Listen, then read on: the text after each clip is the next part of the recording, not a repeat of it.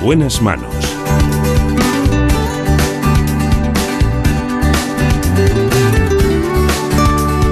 El programa de salud de Onda Cero. Dirige y presenta el doctor Bartolomé Beltrán. Hola, muy buenos días. Me alegro mucho de saludarles. En la producción está Marta López Llorente. Y aquí con nosotros Jorge Zamorano en la realización. Vamos a hablar en primer lugar de un asunto realmente importante y es que muchas personas que tienen cáncer mueren realmente por trombosis.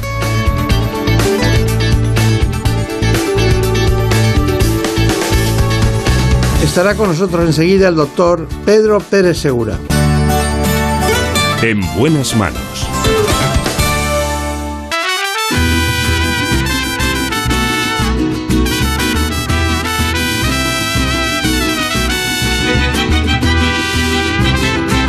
Así que con este oncólogo del Hospital Universitario San Carlos de Madrid vamos a hablar de trombosis y cáncer. Pero antes les propongo este informe.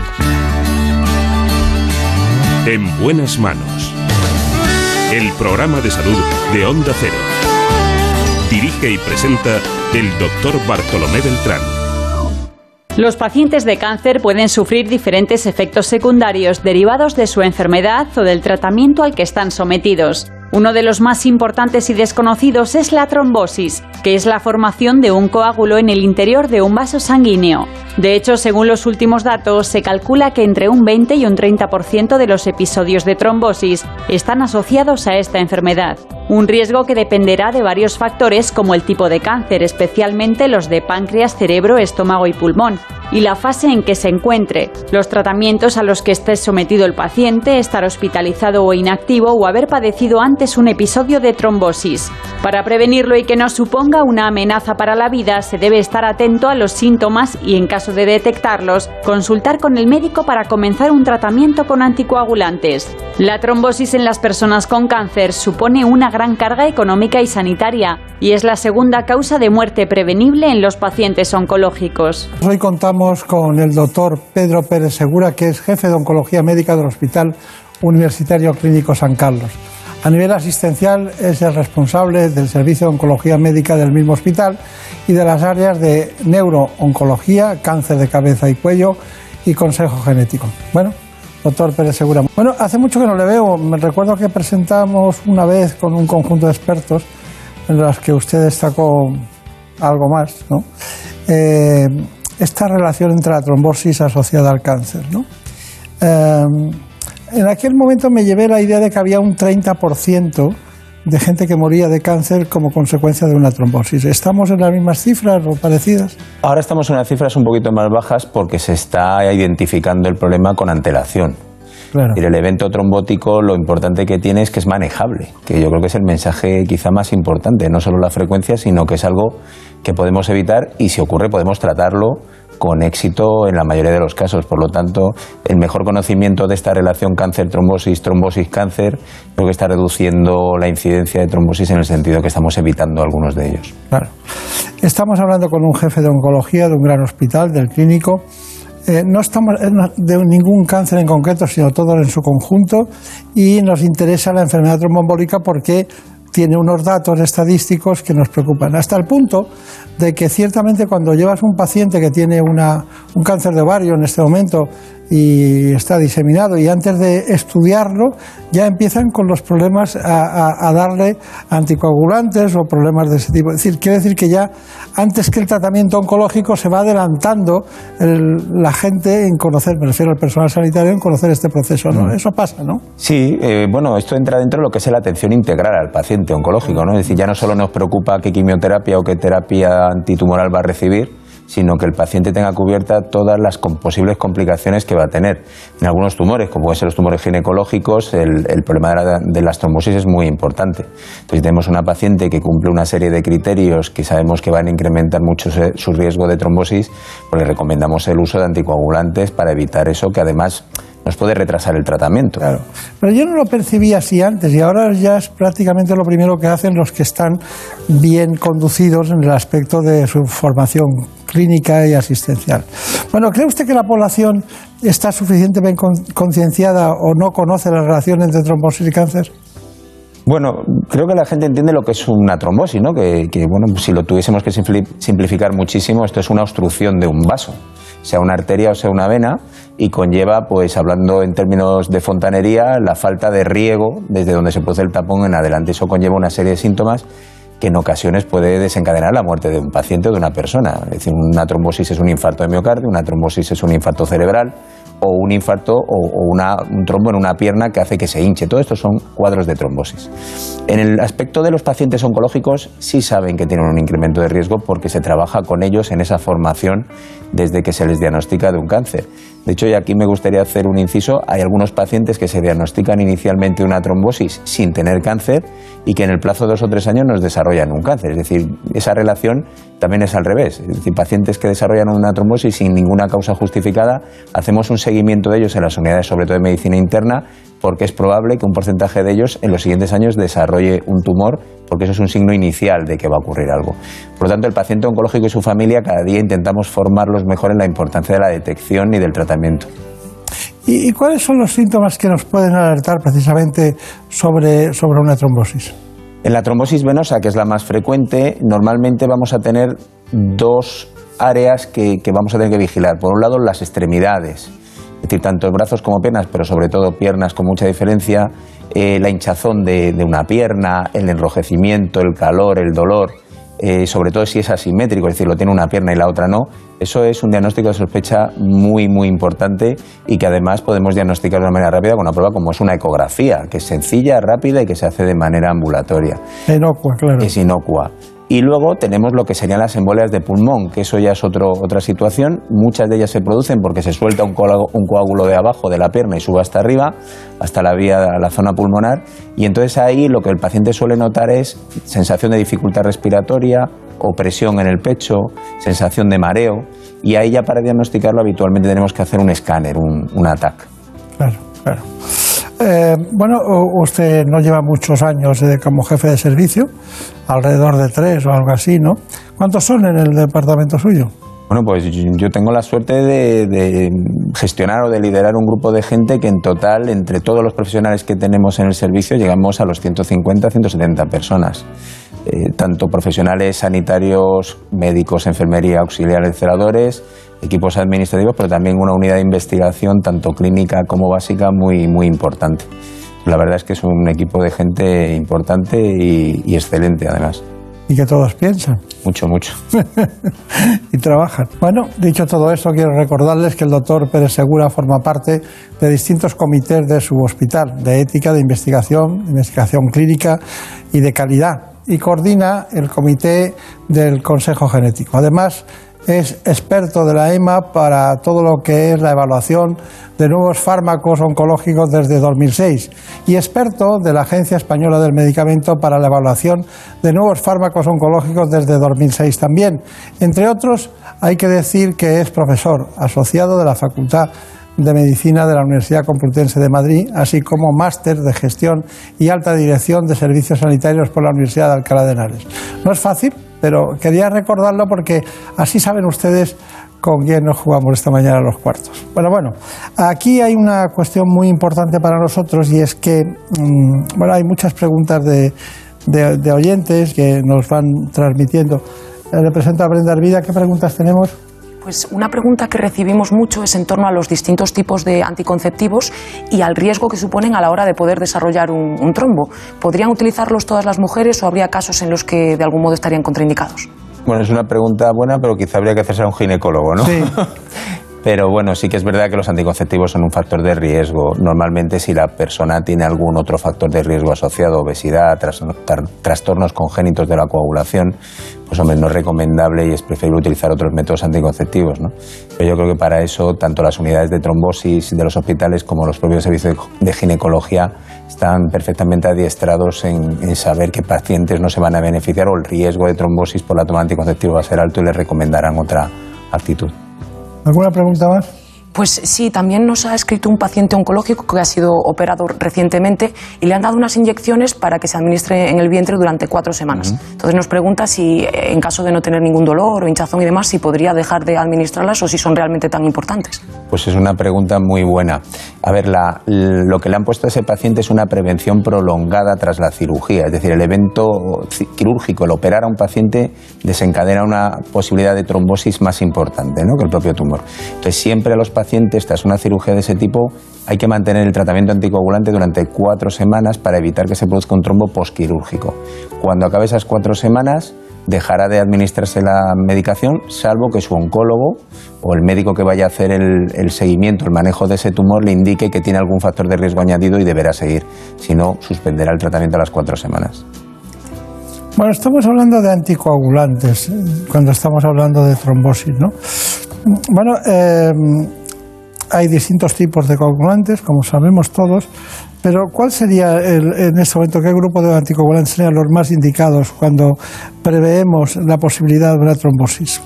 El estándar de, tratamiento, de prevención y de tratamiento da lo mismo, tanto preventivo como cuando ya se ha instaurado la trombosis, son las heparinas de bajo peso molecular. Es lo que los pacientes ven como una inyección que se tienen que poner en la barriga, ¿no? como, como se ha comentado previamente. Eh, este es el fármaco con el que hay más experiencia, más evidencia científica, pero sí que es verdad que tenemos la suerte que en los últimos tiempos, los últimos dos o tres años, se está empezando a publicar trabajos con anticoagulantes orales de nuevas acciones, que ya utilizamos en pacientes con problemas cardíacos o con problemas de cirugías de rodilla, lo que se llaman los nuevos anticoagulantes orales o anticoagulantes orales directos. Estos fármacos pues, bueno, van ocupando un sitio, es una alternativa también para los pacientes oncológicos que o bien tienen que hacer un tratamiento muy prolongado y entonces pincharse continuamente puede ser un poco molesto, o bien simplemente el paciente no desea administrarse una inyección. Este es un tema que se debate en la consulta con el paciente, pero vamos aumentando lo que es el arsenal terapéutico de anticoagulantes. Doctor Pérez Segura, hay una cuestión y es que mm, eh, me acuerdo cuando se presentó el libro blanco, eh, ¿para qué sirvió aquel libro blanco? Bueno, tenía varias funciones que yo creo que se han ido consiguiendo mirando ahora para atrás y la primera era unir a todos los especialistas que tratan la trombosis, que somos muchos, eh, para trabajar de manera conjunta. Yo creo que eso ya es un avance importante. Segundo, concienciar eh, a la sociedad, pero también a las administraciones sanitarias de la importancia de este problema y de la necesidad de implementar recursos.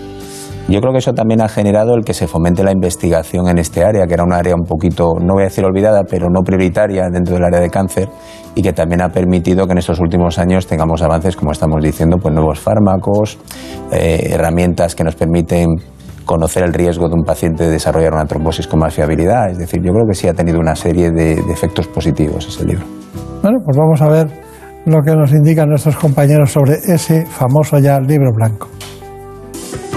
La trombosis es una enfermedad poco conocida, origen de uno de los asesinos silenciosos más letales, la embolia pulmonar, responsable a su vez de la tercera parte de los infartos y del 19% de las muertes en pacientes con cáncer.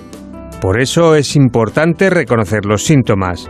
Y esos síntomas son dolor y calambres en la pantorrilla, hinchazón en el pie, el tobillo, la pierna o el brazo, especialmente si es en un solo miembro, sensación de calor en la pierna y enrojecimiento o palidez. Si queremos evitar la embolia pulmonar, hemos de saber que se fabrica, se genera en dos o tres días en una situación de riesgo.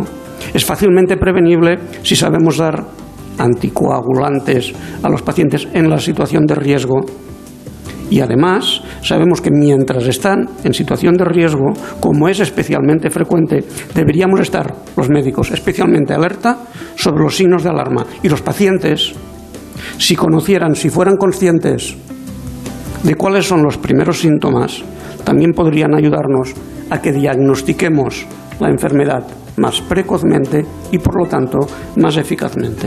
Y es que el cáncer puede provocar trombos potencialmente mortales trombos que se pueden prevenir y que son tratables siempre que se detecten a tiempo. Utilicemos la anticoagulación adecuada que estos pacientes requieren y hagamos esa prevención que necesitan. Sobre todo, especialmente en aquellas situaciones donde posiblemente los pacientes con cáncer también van asociados con una serie de hábitos de, día, de, hábitos de vida perdón, que también generan posibilidad de tener mayor número de eventos trombóticos. Evitar un trombo o actuar de manera rápida tiene un impacto brutal en la calidad de vida del paciente, económico, en un montón de cosas que no vamos a entrar. Y, y hay algo muy importante y que tiene que ver eh, con la percepción del paciente, eso está estudiado. Es decir, cuando un paciente oncológico que está ya con su cáncer, que está con su tratamiento, viene a la consulta le decimos que tiene una embolia de pulmón o le llamamos a casa, pues ha hecho un TAC por otra cosa y le tenemos que llamar para que venga, eso es, eh, se le cae el mundo. Según el libro blanco para prevenir la trombosis asociada al cáncer, estos pacientes deben mantenerse siempre en movimiento, estirando las piernas y dando pequeños paseos. Además, es necesario dejar de fumar, beber mucho líquido, evitar el alcohol y usar calcetines o medias de compresión elástica. Recuerda usted esa presentación, ¿verdad? Parece que fue ayer, ¿no? Casi. Casi, casi. Bueno, tenemos muchas cuestiones que queremos saber. Una de ellas son las alteraciones genéticas que están relacionadas con la aparición precisamente de trombosis. ¿Tiene algún dato al respecto? Bueno, sabemos que hay determinadas enfermedades congénitas que incrementan el riesgo, ¿no? En relación con el cáncer, eh, este es un tema que se ha analizado mucho en los últimos años, porque sabemos, por ejemplo, ahora que determinados cánceres de pulmón o cerebrales o de colon que tienen alteraciones genéticas concretas, que utilizamos a diario para seleccionar el mejor tratamiento para cada paciente, sabemos que incrementan el riesgo de trombosis. Entonces esto nos está permitiendo, para que se hagan una idea, que pacientes con cáncer de pulmón que tienen una alteración genética en, una proteína de fusión que se llama LK, esos pacientes tienen hasta un 30% de posibilidades de desarrollar un evento trombótico a lo largo de su, de su proceso de enfermedad. Entonces esto, claro, nos está ayudando muchísimo a poder evitar esos pacientes que ya tienen situaciones a veces pulmonares dificultosas, hacer una embolia de pulmón, que incrementaría mucho. Esto mismo nos ocurre con tumores cerebrales o cáncer de colon y esto está permitiendo avanzar mucho. Independientemente de eso, solamente para que eh, la audiencia lo sepa, el hecho de tener un cáncer es muchísimo más importante en cuanto a riesgo de desarrollar un trombo que cualquiera de las alteraciones congénitas que hoy en día conocemos. O sea que realmente es un efecto, eh, vamos a llamar, devastador y que podemos, sobre todo, el mensaje que podemos evitarlo. Y si ocurre, cogerlo a tiempo significa solucionar el problema. ¿no? Pero aquellos pacientes que además de un cáncer tienen una alteración congénita de la coagulación, pues son pacientes todavía de más riesgo. Claro, claro. Eh, eh, usted ha dicho antes algo que es, eh, primero, es alguien tiene un problema oncológico, un cáncer determinado, y, genera una trombosis. ¿Tiene algo que ver eso con la angiogénesis del cáncer? Y lo segundo, la angiogénesis, definiendo lo que es, puede dar lugar a que el cáncer progrese más. Vale, uno de los procesos más importantes dentro del, de todo el desarrollo de un cáncer es la angiogénesis o la neoangiogénesis. ¿Qué es este término así tan complejo? Bueno, pues es algo relativamente sencillo. Es decir, los tumores eh, cuando llegan a un sitio y empiezan a crecer, necesita algo que les aporte oxígeno y que les aporte alimento. ¿Qué es eso? Pues vasos sanguíneos, igual que cualquier zona de nuestro organismo como tienen mucha necesidad de crecimiento, mucha necesidad de, nutrientes y de oxígeno, generan sus propios vasitos que se conectan con una arteria grande cercana. ¿Qué ocurre? Que cuando nosotros tenemos tumores de esos tipos, hay tumores muy, muy productores de, este tipo de vasos y de hecho tenemos tratamientos antiangiogénicos para combatir tumores donde este tipo de procesos son especialmente importantes, ¿no? Pues en tumores ginecológicos, tumores digestivos, cáncer de pulmón, es decir, hay muchos de ellos.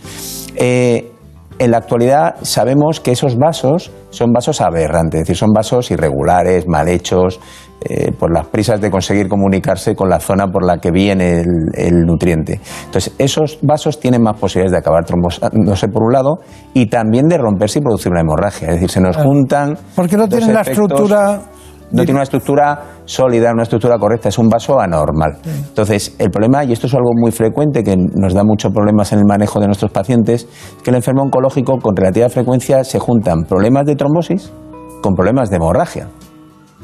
Y claro, para poder curar una trombosis tenemos que utilizar un fármaco que queremos que haga que la sangre vaya, por decirlo de alguna manera, más fluida. Con lo que si el paciente tiene riesgo de hemorragia, utilizar esos fármacos está contraindicado o al menos incrementa el riesgo. Entonces tenemos que valorar de una manera muy ajustada qué riesgo corre el paciente si utilizamos un tratamiento anticoagulante porque tiene una trombosis en relación con la posible sangrado de su tumor. Mm. Y esto es especialmente importante en pacientes con lesiones cerebrales, ¿no? que claro, un sangrado dentro del cerebro tiene unas implicaciones que no tiene, por ejemplo, pues en un brazo o en el pulmón. ¿no? Mm. Pero es un problema complicado el de la angiogénesis y que, como digo, lo tenemos en cuenta hoy en día porque es importante en el cáncer. Me quedo con la clave de que es una anatomía diferente a los canales habituales de las arterias. Eso es y esa patología da lugar a, más trombosis o más hemorragia. Y más hemorragia. Claro, lógico. Bueno, ¿alguna pregunta más? Sí, también nos ha escrito un paciente de riesgo que ha sufrido además ya un episodio de trombosis y nos comenta que cuando viaja sufre muchas molestias, calambres, hinchazón. Entonces nos pregunta si existe algún modo de poder aliviar estos síntomas. Vale. Eh, Hay gente que se sube a un avión y toma un... Sí, iba a decirle a algunos, que hacen una prevención, una profilaxis, ¿no? Bueno, lo primero es que si ya ha tenido algo, lo primero que tiene que hacer es consultar con el médico que le esté haciendo el seguimiento de ese proceso trombótico y que le haga una recomendación adecuada porque probablemente será un paciente que tenga otros efectos, otros factores de riesgo. ¿no? Eh, normalmente, yo creo que todos aquellos que hemos volado alguna vez te insisten en los ejercicios que hay que hacer en el avión, antes del avión. Eso es muy importante. Eso hace que la sangre no se quede acumulada. Moverse de alguna manera es fundamental. Beber muchos líquidos. En aquellos pacientes que tienen medicación para facilitar o reducir el riesgo de trombosis, que no se les olvide tomar la medicación. Y hay casos puntuales en los que el médico recomienda en pacientes de alto riesgo administrarse lo mejor una heparina de bajo peso molecular o una antiagregación con aspirina antes de un viaje porque sabe que es un paciente con elevado riesgo. Mm, todas esas situaciones deben ser avaladas por el médico. Es decir, no es recomendable que alguien por su cuenta se tome una aspirina o una inyección de heparina porque vaya a viajar a ver si va a tener una trombosis, por lo que estamos diciendo, el riesgo de hemorragia. Pero sí que lo consulte. Bueno, pero aquí lo importante que lo que estamos hablando es la calidad de vida de los pacientes. La trombosis asociada al cáncer es una patología compleja que supone una carga para el sistema sanitario y también para los propios pacientes, que ven mermada su calidad de vida. Según los expertos, una de las claves está en discernir qué pacientes tienen mayor riesgo de desarrollar un coágulo antes de que suceda, para lo que existen distintas herramientas más o menos fiables. En caso de tener mayor probabilidad de sufrir trombos, es necesario el tratamiento con anticoagulantes durante un tiempo prolongado, fármacos que tienen una baja adherencia debido a que se suelen administrar inyectados bajo la piel y pueden desencadenar hemorragias graves e incluso interferir en los tratamientos oncológicos. La relación entre cáncer y trombosis está documentada desde hace casi dos siglos y sin embargo todavía se trabaja para lograr un plan de acción para prevenir, diagnosticar y tratar eficazmente esta enfermedad. Bueno, estamos, doctor eh, Pérez Segura, en el momento que estamos y por eso hemos preparado también una información sobre enfermedad tromboembólica y COVID. En los últimos meses se han publicado numerosos estudios científicos sobre las características de la COVID-19 y aunque este virus afecta sobre todo al sistema respiratorio, ya son varias las investigaciones que analizan los efectos que tiene también sobre otros órganos y sistemas como el cardiovascular. Los científicos señalan que las personas infectadas por el coronavirus tienen un mayor riesgo de padecer una enfermedad tromboembólica venosa, debido, entre otros factores, a parámetros de coagulación de la sangre anormales, el proceso de inflamación y daño en la capa interna de los vasos o a la inmovilización durante un gran número de días, especialmente en la SUCI. Los cuadros clínicos que desarrollan estos pacientes son principalmente a nivel venoso en forma de trombosis venosa profunda o embolismo pulmonar. Los que tienen un mayor riesgo son aquellos pacientes que presentan algunas patologías de base como obesidad, enfermedades cardiovasculares, hipertensión o diabetes.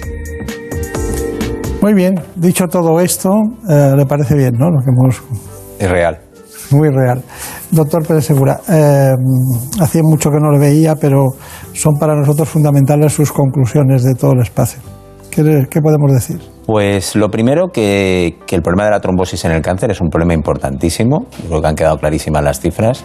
Segundo, que es un proceso que cuando se produce se puede repetir y que por eso requiere tratamientos prolongados, que los pacientes no se deben pensar que los estamos tratando de más, sino que es que requieren tratamientos prolongados, que si se identifican a tiempo, que ya han visto que los signos y los síntomas son relativamente sencillos de ver, y lo cogemos a tiempo, se superan la amplísima mayoría y sobre todo que hablen con sus médicos de estos procesos, de este riesgo, porque su médico probablemente le va a recomendar en algunos casos utilizar un tratamiento preventivo.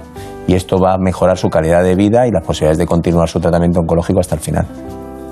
Pues muy bien, pues muchas gracias. A vosotros. Recuerdos a, los compañeros del Hospital Clínico y a José Soto, su director gerente, que es, siempre nos ayuda en todo. Muchas gracias. En buenas manos. Es lógico. Murprotec, empresa líder en la eliminación definitiva de las humedades, patrocina la salud en nuestros hogares. ¿Conoces la relación entre cuidar de tu hogar y cuidar de ti? En Murprotec sabemos que cuando eliminamos las humedades de forma definitiva de tu hogar estamos cuidando de ti y de tu familia. Una vivienda libre de humedades es sana y segura. Llámanos al 930 1130 o accede en murprotec.es. Cuidando de tu hogar, cuidamos de ti.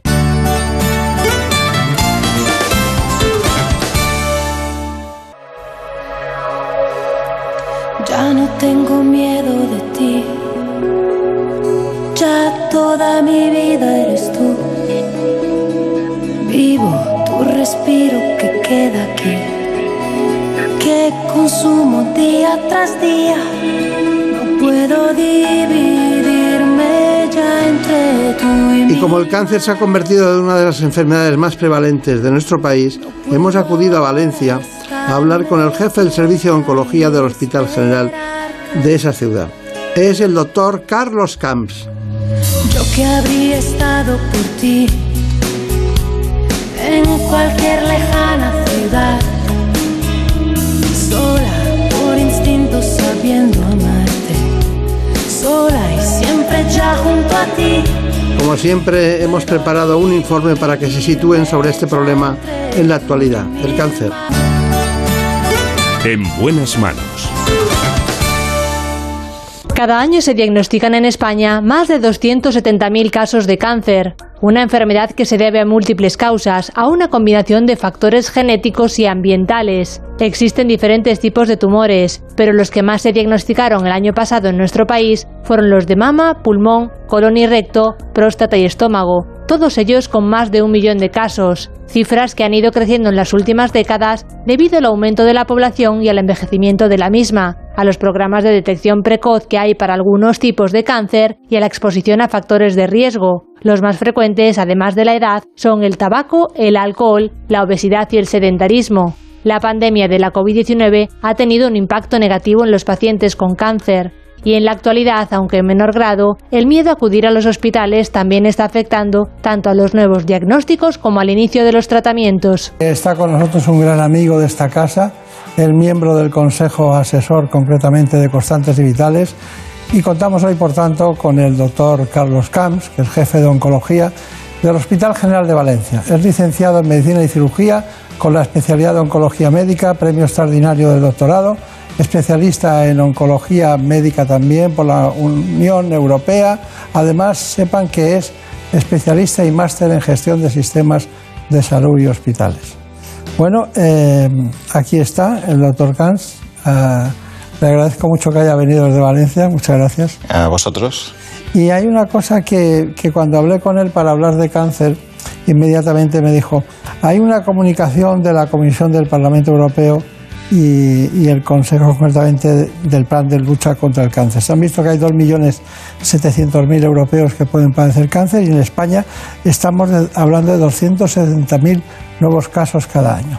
Bueno, ¿qué diferencia hay entre este plan y el, y el español, si es que tenemos un plan? Bueno, la verdad es que este año ha habido dos grandes noticias. Uno, el, que el Parlamento Europeo ha hecho este plan y otro que eh, el Ministerio ha puesto en marcha, ha renovado la estrategia del cáncer. La diferencia fundamental que el Parlamento Europeo va a poner 4.000 millones de euros y este año, en el 2021, para impulsar la estrategia del cáncer, no va a llegar a un millón de euros lo que se va a invertir en España.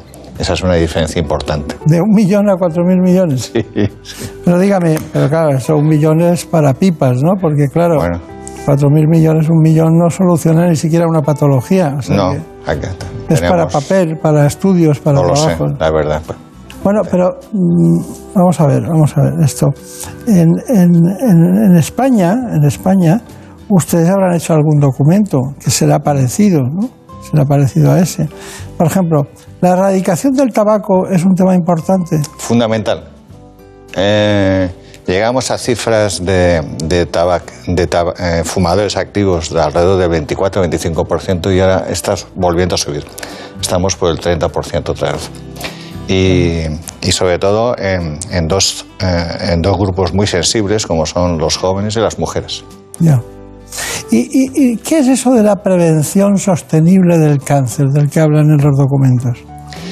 Bueno, eh, es un esfuerzo continuado para introducir cambios de hábito y cambios culturales que nos permitan llevar con cierta familiaridad y sin incomodidad pues una vida sana, ¿no? Eso es lo que va a convertir a nuestras sociedades junto con la prevención y los avances en el conocimiento molecular del cáncer, pues eh, intenta tener una sociedad con, menos cánceres y no una sociedad como la actual donde cada día crecen las cifras de nuevos casos.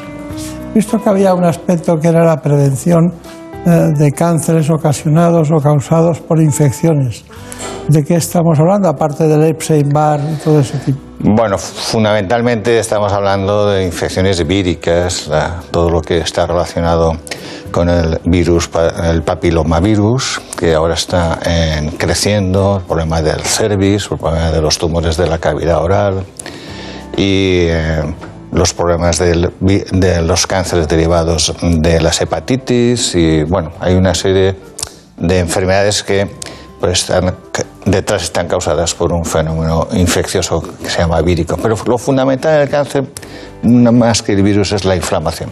Es decir, todo lo que nosotros hacemos inadecuadamente, que producen estados de inflamación crónica, son los que inducen los cambios moleculares, celulares, que nos conducen a un cáncer. Claro, claro.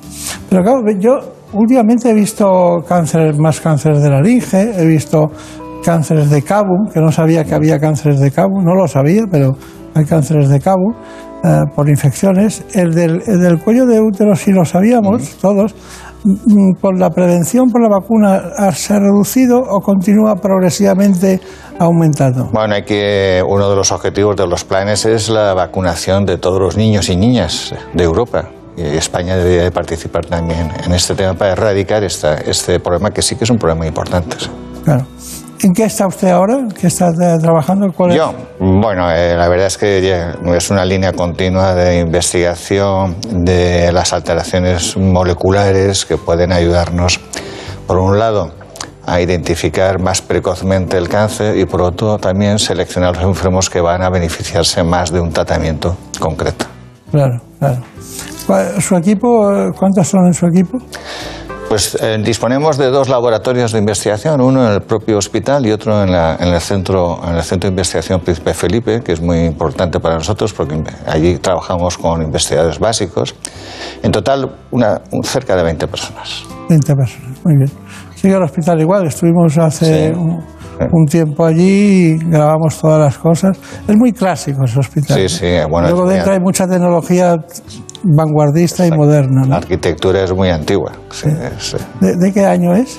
Eh, la- eh, se construyó en los, en los años 60 del siglo pasado, pero s- cogió como modelo un hospital inglés del siglo anterior, por eso tiene esa estructura tan clásica. Ah, sí. Sí. Sí, sí. Está- Es muy bonito, además. Es bonito. Es bonito. Además hay doc- documentación, libros especiales dedicados A- a la historia a la del hospital. hospital, Sí, sí. Bueno, doctor Carlos Can, le voy a plantear un asunto que es que en relación con la geografía que usted pisa cada día en Valencia, eh, ¿cuáles son los cánceres más frecuentes allí en la ciudad? ¿Cuáles son los que más ven ustedes? Pues prácticamente los mismos que en toda España. Sí. En, el, en, el, en el varón el cáncer de pulmón, bueno, el cáncer de próstata, por supuesto, pero tiene poca mortalidad. El más importante sería el cáncer de pulmón. Y eh, en la mujer, pues el cáncer de mama. Pero hay que tener precaución con el cáncer de pulmón. Está creciendo poderosamente Qué en la mujer. curioso, ¿no? Esa es la impresión que tengo, pero además es muy traicionero, ¿no? Porque no siempre da los síntomas esos clásicos que veíamos anteriormente de la hemoptisis, ¿no? Sino que, bueno, un dolorcito, no sé qué, si lo Así es, sí. Curioso, ¿no? Sí, porque ahora eh, digamos que el enfermo viene en mejores condiciones y los síntomas no son tan espectaculares como antes, ¿no? Y, y también estamos viendo muchos cánceres en, en mujeres que debutan de forma muy explosiva, Ya. Mujeres. en mujeres, sobre todo en mujeres, jóvenes. Que quiere decir que de repente, y eso usted lo, lo achaca básicamente al, a la incursión en el mundo laboral y luego el tabaco. ¿no? Bueno, sí, hay dos grupos de, de- tumores en este sentido. Los derivados del tabaco, que es, que es la mayoría, y luego un subgrupo muy especial que no tiene nada que... Son mujeres no fumadoras. Y que estamos viendo esto eh, de una, como un fenómeno nuevo en la patología la mujer. ¿Hay algo que tú- tendríamos que tener en cuenta en el cáncer de pulmón? ¿Algo específico? Bueno, algo aparte del que- tabaco? Pues insistir en el tabaco, insistir en el tabaco siempre, eh, no confiarnos. Y, y luego un tema muy importante, el cáncer de pulmón, eh, en los últimos eh, 10 años, 5 años, 10 años, en, en ese intervalo, pues se ha revolucionado mucho el tratamiento con la inmunoterapia y con las, eh, con las nuevas drogas dirigidas a alteraciones moleculares. Por eso, cuando eh, el médico se sienta eh, delante de un paciente y, él, y tiene que responder una serie de preguntas, ¿no? Como qué tratamiento voy a recibir o qué pronóstico tengo. Si no dispones de un buen laboratorio de diagnóstico molecular, no puedes responder esas preguntas. Y seguro que no estás haciendo el mejor tratamiento posible. Por eso hay que insistir a los pacientes que dentro de la equidad que de todos los enfermos del Sistema Nacional de Salud tienen que tener, deben de ser atendidos eh, por equipos donde se disponga de esta tecnología. Y este es un problema muy grave ahora en España. Claro. Bueno, usted trabaja todo el día, ya lo sabemos, pero cuando llega a casa por la noche o el fin de semana, ¿sigue leyendo oncología? Bueno, también, pero en fin, también leo otras cosas, sí. pero ¿no? bueno, sí. ¿Y qué me dice? ¿Hay algo nuevo en páncreas? En páncreas sí, eh, hay muchas cosas nuevas. Por ejemplo, una, hay cosas malas y cosas buenas. Cosas malas. Las últimas estadísticas de incidencia en Europa dicen que los dos tumores, todos los tumores están decreciendo en mortalidad, excepto dos, que es el cáncer de pulmón en la mujer y el cáncer de páncreas, en los dos géneros. El cáncer de páncreas es un buen enemigo que se nos va a plantear delante de la mesa. Y luego las noticias buenas, pues que estamos conociendo mejor ese cáncer, tenemos más eh, alteraciones moleculares que hemos identificado y bueno, parece que estamos avanzando un poquito después de muchos años de, de penuria. No lo sabía, ¿eh? Pero claro, como lee tanto de cáncer, digo, seguro que de páncreas me va a contar algo nuevo. Bueno, doctor Camps, ¿qué, qué me dice del cáncer de ovario? Pues que, que efectivamente es un, es un, es un tumor ¿no? que se diagnostica muchísimas veces tarde porque es muy asintomático. Y entonces vienen las mujeres pues, con masas palpables, con dolores y muchas veces el tumor está muy avanzado. Pero este tipo de iniciativas o la que mi propio hospital ha realizado con una unidad de cirugía de alto grado de complejidad abdominopélvica para el tema de las carcinomatosis peritoneales, ¿no? que son tan frecuentes. Y en Valencia hay dos unidades de referencia. Una es la de mi propio hospital y estoy, estamos muy contentos porque podemos ofrecer pues, técnicas quirúrgicas muy complejas eh, con intervenciones de, donde aparecen ginecólogos, eh, cirujanos digestivos, urologos, etc. Y donde, como se veía en esta experiencia ERAS, hay un acompañamiento de diferentes especialidades, oncología, nutricionistas, psicólogos, etcétera. Todo esto hace que las mujeres tengan más probabilidades de, de salir bien de estas. Cuando hay ascitis es un signo de mal pronóstico. Muy mal pronóstico porque quiere decir que el tumor ya está en el peritoneo, o sea, se ha diseminado, está fuera del ovario. Sí. Una carcinomatosis. Esto es. Sí. Y eso añade, añade más gravedad. Esto añade mucha gravedad porque el tumor ya no es controlable inicialmente con cirugía, sino que hay que hacer muchos tratamientos de quimioterapia y bueno, y nuevas drogas que están apareciendo muy, muy interesantes, muy importantes, que son los inhibidores de PARP, que van también dirigidas a alteraciones moleculares que tienen un subgrupo de estas mujeres y tienen resultados excelentes. ¿sí? O sea que sí que hay cosas nuevas. Ya veo, ya veo. Bueno, ¿tenemos alguna pregunta? Sí, eh, nos han preguntado por la posibilidad de que algunos tipos de vacunas puedan ayudarnos a prevenir el cáncer, como usted más o menos nos, nos comentaba al principio. Sabemos que algunas eh, infecciones, como el virus del papiloma humano, que usted nos comentaba, están claramente asociadas a un desarrollo tumoral posterior. Entonces nos preguntan si de algún modo eh, vacunarnos frente a estas infecciones también nos ayuda a prevenir esta enfermedad. Bueno, sin duda hay que, hay que, hay que estar vacunado contra la hepatitis. En los niños hay que poner la vacuna del papilomavirus. eh, pero yo iría incluso más allá. eh, el, es- el COVID nos- no, no nos ha enseñado muchas cosas, pero algunas sí. y es esta nueva tecnología del RNA con la que se están fabricando las nuevas vacunas. Eso está propiciando un avance tremendo en la investigación de vacunas, vacunas dirigidas a las alteraciones moleculares de las células, de forma que una posible vía de tratamiento del cáncer sea la vacunación contra el propio cáncer. Es un tema súper interesante y que nos va a llegar pronto, nos va a llegar pronto, afortunadamente. Bueno, sé que a usted le gusta mucho el tema del concepto de oncología de precisión. La oncología de precisión permite tener una fotografía completa de la evolución del tumor y de su comportamiento. Se basa en el diagnóstico preciso de las características moleculares y genéticas del tumor para diseñar un tratamiento personalizado que ataque con precisión las peculiaridades del tumor. El objetivo de este tratamiento es que sea más eficaz y con menos efectos secundarios no deseados. Además, tiene múltiples beneficios. A diferencia de la oncología tradicional, donde los tratamientos convencionales atacaban a todas las células, en la oncología de precisión se persigue atacar selectivamente a las células tumorales para evitar así dañar a las células que no están afectadas. Y es que gracias a los tratamientos personalizados aumentan las posibilidades para diagnosticar y tratar el cáncer. Oncología precisión, doctor Kans, ¿qué podría decir? Muchísimo. Es, eh, nuestro trabajo en la actualidad, es eh, un, mundo apasionante que ha permitido este, este descubrimiento de nuevas drogas en tiempos además muy rápidos y el desarrollo también de la propia inmunoterapia. Claro, esta oncología de precisión nos coloca frente a nuevos riesgos, eh, perdón, retos, que es la de poder acceder al diagnóstico molecular, que esto no lo pueden tener todos los hospitales. Por lo tanto, también tendremos que pensar en organizarnos de otra manera para que los hospitales no sean islas independientes, sino que sepamos trabajar en red. Es lo que se está haciendo en Europa. Claro, claro. Bueno, más sorpresas que ya llevan un tiempo. La inmunoterapia. Vamos a ver el concepto.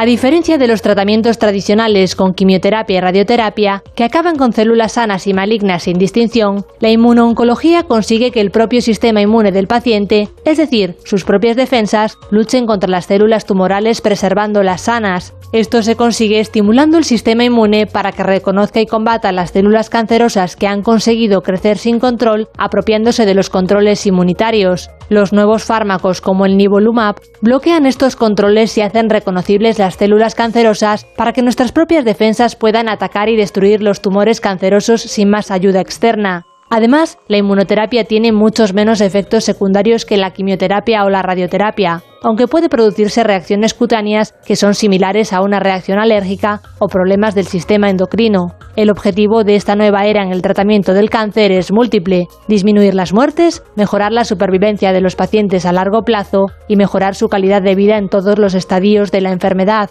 Este tratamiento, que no es nuevo pero sí novedoso, se está consolidando definitivamente como una alternativa viable tras su aprobación para varios tipos de cáncer y de hecho ya está incluido en el Sistema Nacional de Salud, lo que coloca a España a la cabeza de Europa en disponibilidad de terapias inmunológicas. Bueno, tengo la impresión de que el cáncer renal, el pulmonar y también, además de eso, los dermatológicos, son muy susceptibles de la inmunoterapia. La verdad es que es un tratamiento muy transversal, porque podríamos incluir hasta el propio cáncer de esófago, hay alguna experiencia, cáncer de mama, cáncer de vejiga, cáncer de renal, el melanoma, los cutáneos, el pulmón. La verdad ¿Han cambiado ustedes con este tema? Van cambiando, ¿no? Sí, sí, sí, porque aprendimos que eh, estuvimos a punto de desechar la inmunoterapia como una arma terapéutica, porque intentamos estimular eh, la inmunidad del paciente y no éramos capaces. Y no sabíamos que existía un mecanismo que regulaba el reconocimiento del tumor por las células de la inmunidad. Si bloqueas ese mecanismo, entonces las células de inmunidad pueden destruir el tumor. Realmente la inmunoterapia no destruye el cáncer, lo que hace es impedir que las células inmunes no reconozcan el cáncer como células extrañas a tu organismo. Claro. Es muy interesante. Seguro. Eh, había resistencia al principio, pero nos hemos ya, todos los grandes investigadores, jefes de departamento, están en la inmunoterapia y parece con buenos resultados. Bueno, vamos con el cáncer de pulmón, que es una de las predilecciones con las que hemos empezado el espacio y que el doctor Kans eh, ha matizado sobradamente la necesidad de erradicarla gracias a dejar de fumar y otras cuestiones genéticas que se valoran también en los estudios que ellos hacen. Así que vamos ahora precisamente con el cáncer de pulmón. El cáncer de pulmón es el más frecuente en el mundo, tanto en hombres como en mujeres, y afecta sobre todo a la franja entre los 55 y los 75 años. Según el último informe Las cifras del cáncer, editado por la Sociedad Española de Oncología Médica, en 2020 se diagnosticaron más de 29.000 nuevos casos. Fumar es sin duda el factor de riesgo fundamental. De hecho, el tabaco está presente en el 80% de los casos y es el causante de que haya aumentado la incidencia de cáncer de pulmón en mujeres, siendo el tercer tumor más diagnosticado en ellas por detrás de los tumores de mama y colon. Por este motivo, la mejor forma de prevenir la aparición de la enfermedad es abandonar este hábito. Además, existen otros factores ambientales o genéticos que pueden favorecer el desarrollo de este tumor. El 75% de los diagnósticos se realiza en fases avanzadas debido a que sus síntomas son inespecíficos, cansancio, tos o pérdida de apetito. Y a pesar de ser considerado uno de los tipos de cánceres más letales, la supervivencia de los pacientes ha aumentado gracias a los avances terapéuticos como la inmunoterapia. Bueno, eh, es cierto, ¿no? Así es, sí, sí. Así es. ¿Algo más que añadir? Bueno, que estamos viendo, eh, por ejemplo, el cáncer de pulmón, la supervivencia en enfermedad metastática era prácticamente 0% al año. Y ya tenemos largos supervivientes a 5 años por encima del 30%. Eso es, eso es impresionante. Es impresionante. Lo mismo estamos viendo en melanoma y en otros tumores. La y no es con que- mala calidad de vida. No, que va, a todo lo contrario, son tratamientos muy bien tolerados y además una de las cosas que dice el paciente nada más empieza el tratamiento es, dice, ¿qué me ha puesto el doctor que me encuentro tan bien? Es decir, estamos hablando de morir a vivir cinco años perfectamente. Así es, Es ha sido cambio. un cambio muy importante en un subgrupo no pequeño, ¿eh? 30% no está nada mal. No. Hace, unos, hace solo cinco años esto no lo conocíamos. ¿Qué pregunta tenemos? Eh, nos ha escrito también un paciente oncológico que va a tener que ser intervenido en unas semanas y nos ha escrito un poco preocupado porque ha escuchado hablar de que la, la cirugía puede provocar la propagación tumoral. Entonces, ¿esto es realmente así o se trata más bien de un mito? No, eh, esto, es un, esto es un mito, no, no, no, la cirugía no, no provoca la propagación del tumor, no, no, no, no, para nada, no. No sé qué tipo de cirugía es, pero... Una cirugía de, ¿De de cáncer. Sí. Ah, no, no, no, en absoluto, en absoluto, radicalmente no, que vaya tranquilo en ese sentido, ¿eh? Qué bueno que haya una pregunta que es que no. Y, y tan claramente que no, que no va a hacer daño. Seguro, seguro. No, porque es verdad que ha habido algún mito en alguna ocasión de que eh, se mueven las células y qué tal y que se... Sí, eh, bueno, eh, un poco. eh, a veces, eh, al hacer biopsias, eh, a veces en el trayecto, pero eso su- sucede sobre todo en sarcomas. Al hacer una biopsia puedes arrastrar células en ese trayecto, pero son casos esporádicos. Y luego también es verdad que hace muchísimos años, cuando se operaban pacientes, porque lo más importante es planificar bien la estrategia de tratamiento, operar a quien tienes que operar y no operar a quien no tienes. Es decir, limitar tu esfuerzo terapéutico para sacar el máximo rendimiento. Antiguamente, que no sabíamos, eh, no teníamos tanta experiencia ni conocimientos, pues a veces se operaban a pacientes que no estaba indicado por la extensión del proceso, claro. La cirugía era una nueva agresión para ese paciente que ya estaba mal, con lo cual a veces podría parecer que estabas acelerando procesos, cuando en realidad igual no tenía que haberse Claro. intervenido. Claro. Bueno, conclusión, que rápido pasa el tiempo, Dios mío. Pues sí, que el tiempo pasa muy rápido, eso es verdad, a todos los niveles. Menos a nosotros físicamente, que no nos pasa el tiempo. que estamos igual. bueno, pues, eh, pues la verdad es que estamos viviendo en la oncología española unos momentos realmente importantes. Eh, nos quejamos muchas veces, pero nos quejamos porque eh, tenemos tantos desafíos y tantas necesidades para ir mejorando que este- estas quejas no, es- no son motivo de preocupación, sino todo lo contrario. Tenemos las mejores supervivencias que nunca habíamos tenido en cáncer, tenemos unos servicios de oncología y unos hospitales extraordinarios y necesitamos, pues necesitamos pues, invertir en infraestructuras, renovar las que tenemos, eh, todo se tiene que modernizar y adaptar a los tiempos actuales. Y algo que siempre insisto mucho, desde que fui presidente de la Sociedad de Investigación del Cáncer, es la necesidad de investigar. Sin investigar en cáncer mm, no hay innovación. Sin innovación no, es- no hay incorporación de drogas nuevas y de nuevas formas de tratar el cáncer. y nos podemos quedar atrás. Y por lo tanto, está claramente demostrado que los países donde eh, más se invierte en medicación, en fármacos y más se invierte en investigación, las cosas van mejor. Y España, en España tenemos que ir bien. Ya vamos bien, tenemos que ir un poco mejor todavía. Claro. Eh, casi estaba usted rozando ya la política y no quería dejarle, no quería dejarle porque siempre están en lo mismo. Bueno. ha sido un placer y como conclusión, sepan que los cánceres más prevalentes en España en 2020 fueron el colorectal, la próstata, la mama, el pulmón y la vejiga. Los nuevos fármacos antidiana y los tratamientos inmunológicos han mejorado la supervivencia y curación de los tumores. También la biopsia líquida permite fotografiar el tumor para ver su evolución y puede aplicar un tratamiento a su medida. Y por eso hoy, por esos conceptos que se manejan, estaba aquí con nosotros hoy el doctor Khan, que es amigo de esta casa y miembro del Consejo Asesor de Constantes y Vitales. Muchas gracias y hasta pronto. Un placer, muchísimas gracias. Gracias. En buenas manos. El programa de salud de Onda Cero. Dirige y presenta el doctor Bartolomé Beltrán.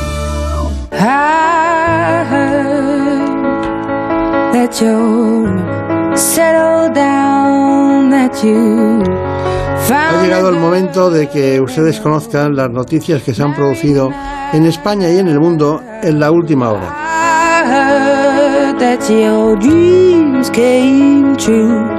Guess she give to you.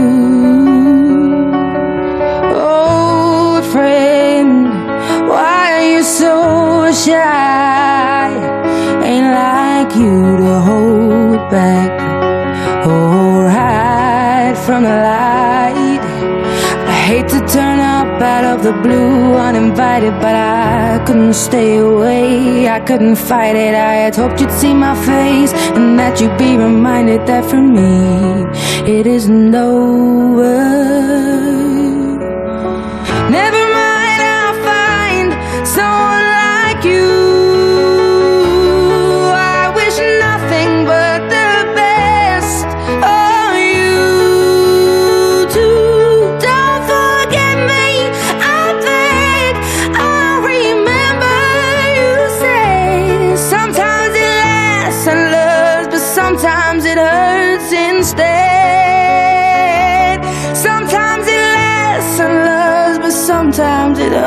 Hurts instead.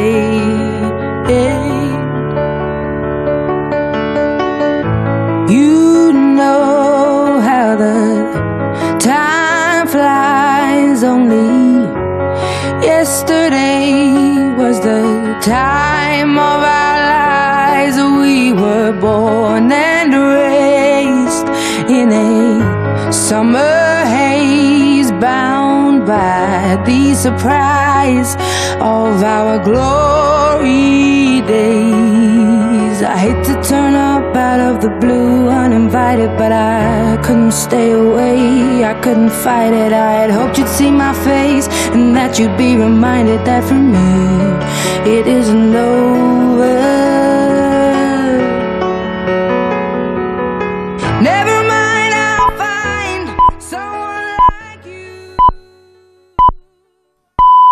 Son las 5, las 4 en Canarias. Noticias en Onda Cero. Buenas noches. Miles de personas han recorrido este sábado el centro de Madrid en una manifestación que ha reunido por vez primera a agentes policiales de todos los cuerpos del país, en protesta por la reforma de la Ley de Seguridad Ciudadana, al grito de Gobierno dimisión, Marlasca dimisión, y arropados por Partido Popular, Vox y Ciudadanos. Los policías que se han manifestado aseguran que no van a parar. Al menos que negocie con nosotros, que nos llame para negociar esta reforma y si no es así, pues nos tendrá en las calles todas las semanas. Vamos a estar en inferioridad con las manifestaciones espontáneas. Creemos que la difusión de nuestras caras en nuestra operativa policial nos va a marcar y nos va a poner un objetivo eh, tanto a nosotros como a nuestras familias y nos sentimos desprotegidos a la hora de poder trabajar, organizar los servicios y también en nuestra vida personal. Ninguna referencia del presidente del Gobierno y secretario general del Partido Socialista, Pedro Sánchez a la manifestación de los policías de Madrid. En un acto del PSOE en Castilla y León, ha defendido la descentralización de las instituciones porque el Estado se tiene que acercar al ciudadano y compartir sus organismos. Además, ha defendido que su gobierno ha salvado medio millón de vidas. Yo tengo mis matices a eso de la soledad del poder, porque cuando yo he tenido que tomar decisiones tan trascendentales, tan complejas, como es confinar a 47 millones de compatriotas para eh, defendernos de un virus desconocido, como hicimos en marzo, yo sabía que no estaba solo. Tenía toda una organización detrás, como es el Partido Socialista Obrero Español, y tenía la inmensa mayoría de españoles y españolas que lo que quería era que lideráramos una respuesta que salvó vidas Medio millón de vidas salvamos gracias al confinamiento. A día de hoy en España hay ya 88.000 fallecidos por coronavirus y más de 5 millones de casos. Sí acudió a la manifestación de los policías en Madrid el presidente del Partido Popular, Pablo Casado. ¿Cómo va a proteger la Policía Nacional a un comerciante de un piquete o de una algarada callejera si no hace falta que se notifiquen las manifestaciones? Lo que están preparando es que se van a ir a la oposición y que nos quieren incendiar la calle. Lo que no les han hecho a ellos, ya lo están preparando con la impunidad y la desprotección que esta ley les deja a la Policía Nacional y a la Guardia Civil. También han acudido a esta manifestación Santiago Abascal de Vox e Inés Arrimadas de Ciudadanos para apoyar a los policías y en contra de la reforma que quiere realizar el gobierno de coalición. Más cosas, el Instituto Geográfico Nacional informa de una elevación del terreno de 6 centímetros en la estación más próxima al cono del volcán en Cumbre Vieja, en la isla canaria de La Palma, entre los días 24 y 26. El director del PEVOLCA, Miguel Ángel Morcuende, ha explicado la situación actual del volcán. La emisión de, de dióxido de azufre continúa en su tendencia descendente desde el pasado día 23 de septiembre, que tuvo su máximo, aunque los valores todavía son altos. Y en la información deportiva, el Barcelona ha ganado en el campo del Villarreal por tres goles a uno en partido correspondiente a la decimoquinta jornada de Liga en Primera División, eso sí, no sin polémica. Además, a la vez 1, Celta 2, Valencia 1, Rayo Vallecano 1 y Mallorca 0, Getafe 0. Este domingo se disputan los partidos en Real Betis Balompié Levante, Español Real Sociedad, Cádiz Atlético de Madrid y Real Madrid Sevilla. En segundo división se han jugado los siguientes encuentros. Burgos 3, Málaga 0, Sporting de Gijón 1, Fuenlabrada 1, Almería 0, Huesca 0 y Valladolid 2, Cartagena 0. Y en la final de la Copa Libertadores, el Palmeiras ha derrotado por dos goles a uno al Flamingo y se proclama de esta forma campeón del torneo de la Copa Libertadores. Y este domingo se disputa el partido de Copa Davis en Madrid entre España y Rusia. Un partido muy importante para saber si España pasa de ronda. Las noticias vuelven dentro de 55 minutos, cuando sean las 6, las 5 en Canarias y siempre en nuestra página ondacero.es. Síguenos por internet en ondacero.es.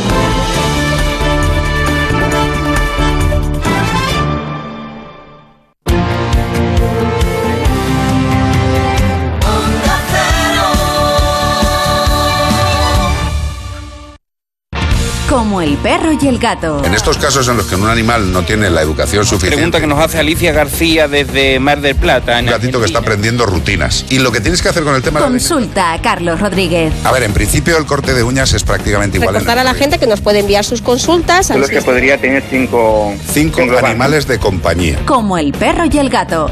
Sábados a las 3 de la tarde, domingos a las 2 y media y siempre que quieras en la app y en la web de Onda Cero. Patrocinado por Menforsan, los especialistas en cuidados, higiene y cosmética natural para las mascotas. Te mereces esta radio. Onda Cero, tu radio. Este domingo el asiento del líder de primera se pone en juego en el tren de Radio Estadio. Desde el Santiago Bernabéu, Real Madrid, Sevilla. El Atlético de Madrid, tras el tropiezo en el viaje Champions, visita un Cádiz que quiere salir de la zona de peligro. Además, tras su experiencia europea, el Betis recibe al Levante y la Real Sociedad continúa su viaje en Cornellá contra el Español y comparada en la Copa Davis con el enfrentamiento entre dos de los favoritos, España-Rusia. Este domingo desde las 3 de la tarde, súbete al tren de Radio Estadio con Edu García. Te mereces esta radio. Onda Cero, tu radio.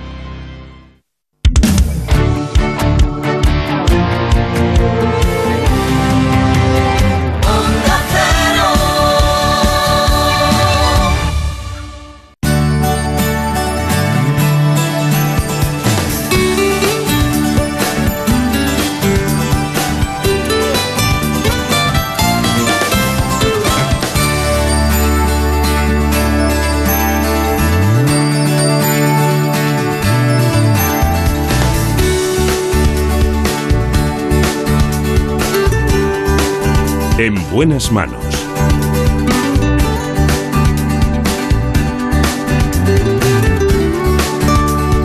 El programa de salud de Onda Cero. Dirige y presenta el doctor Bartolomé Beltrán.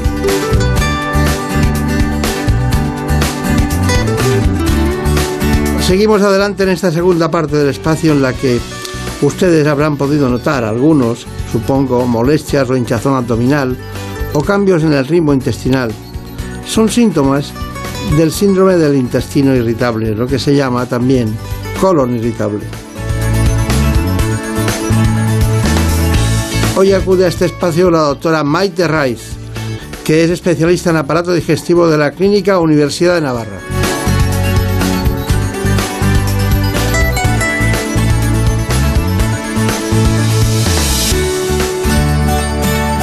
En buenas manos.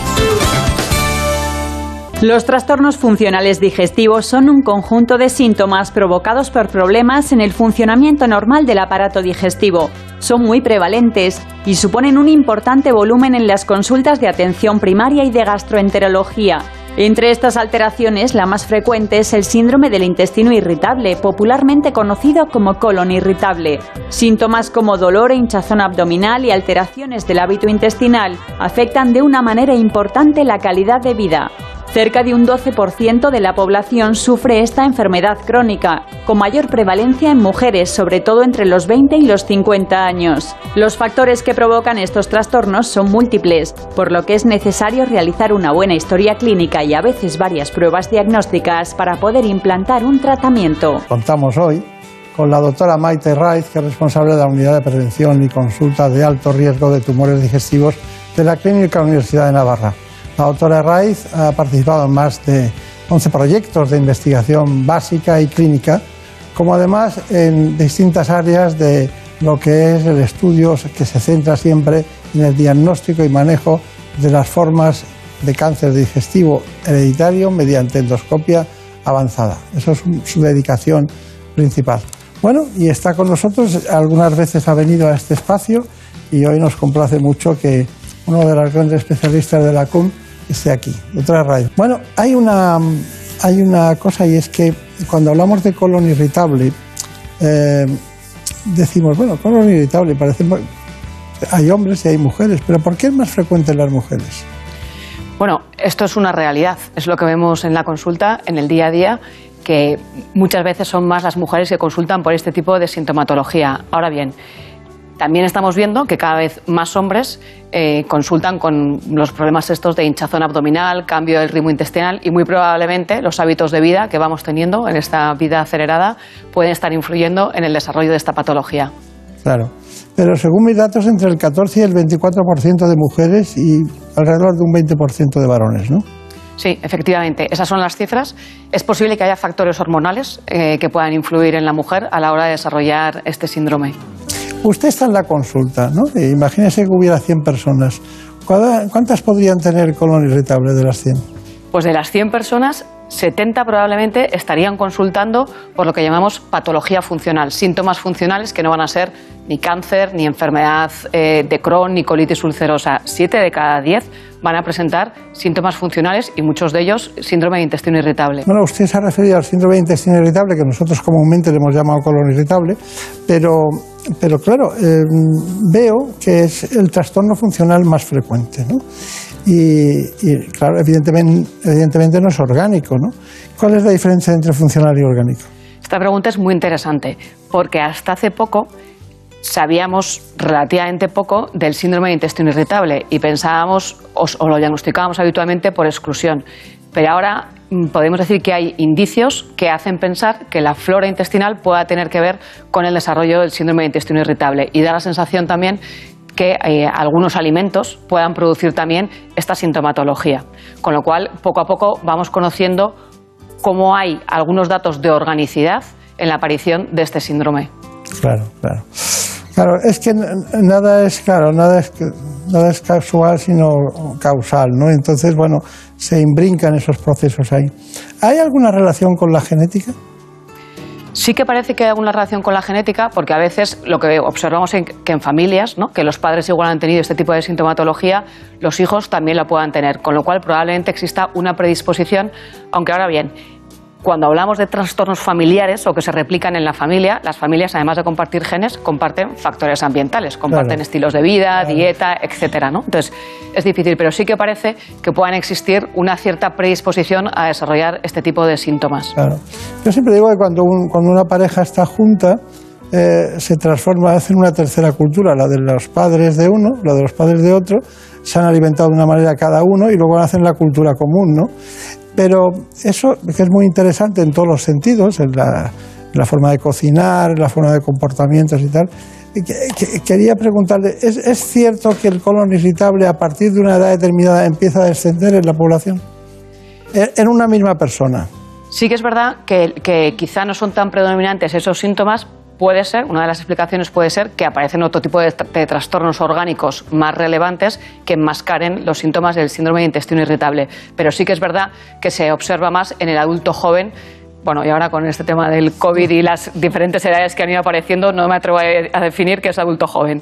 Pero bueno, efectivamente, en los 30, 40 eh, lo vemos con más frecuencia. Sí, es verdad. Es que es curioso, pero hay, una, hay un mundo ahí que no aflora, ¿no? que es el de las personas a partir de determinada edad, que no son los 65, se va alargando en todos los sentidos. ¿no?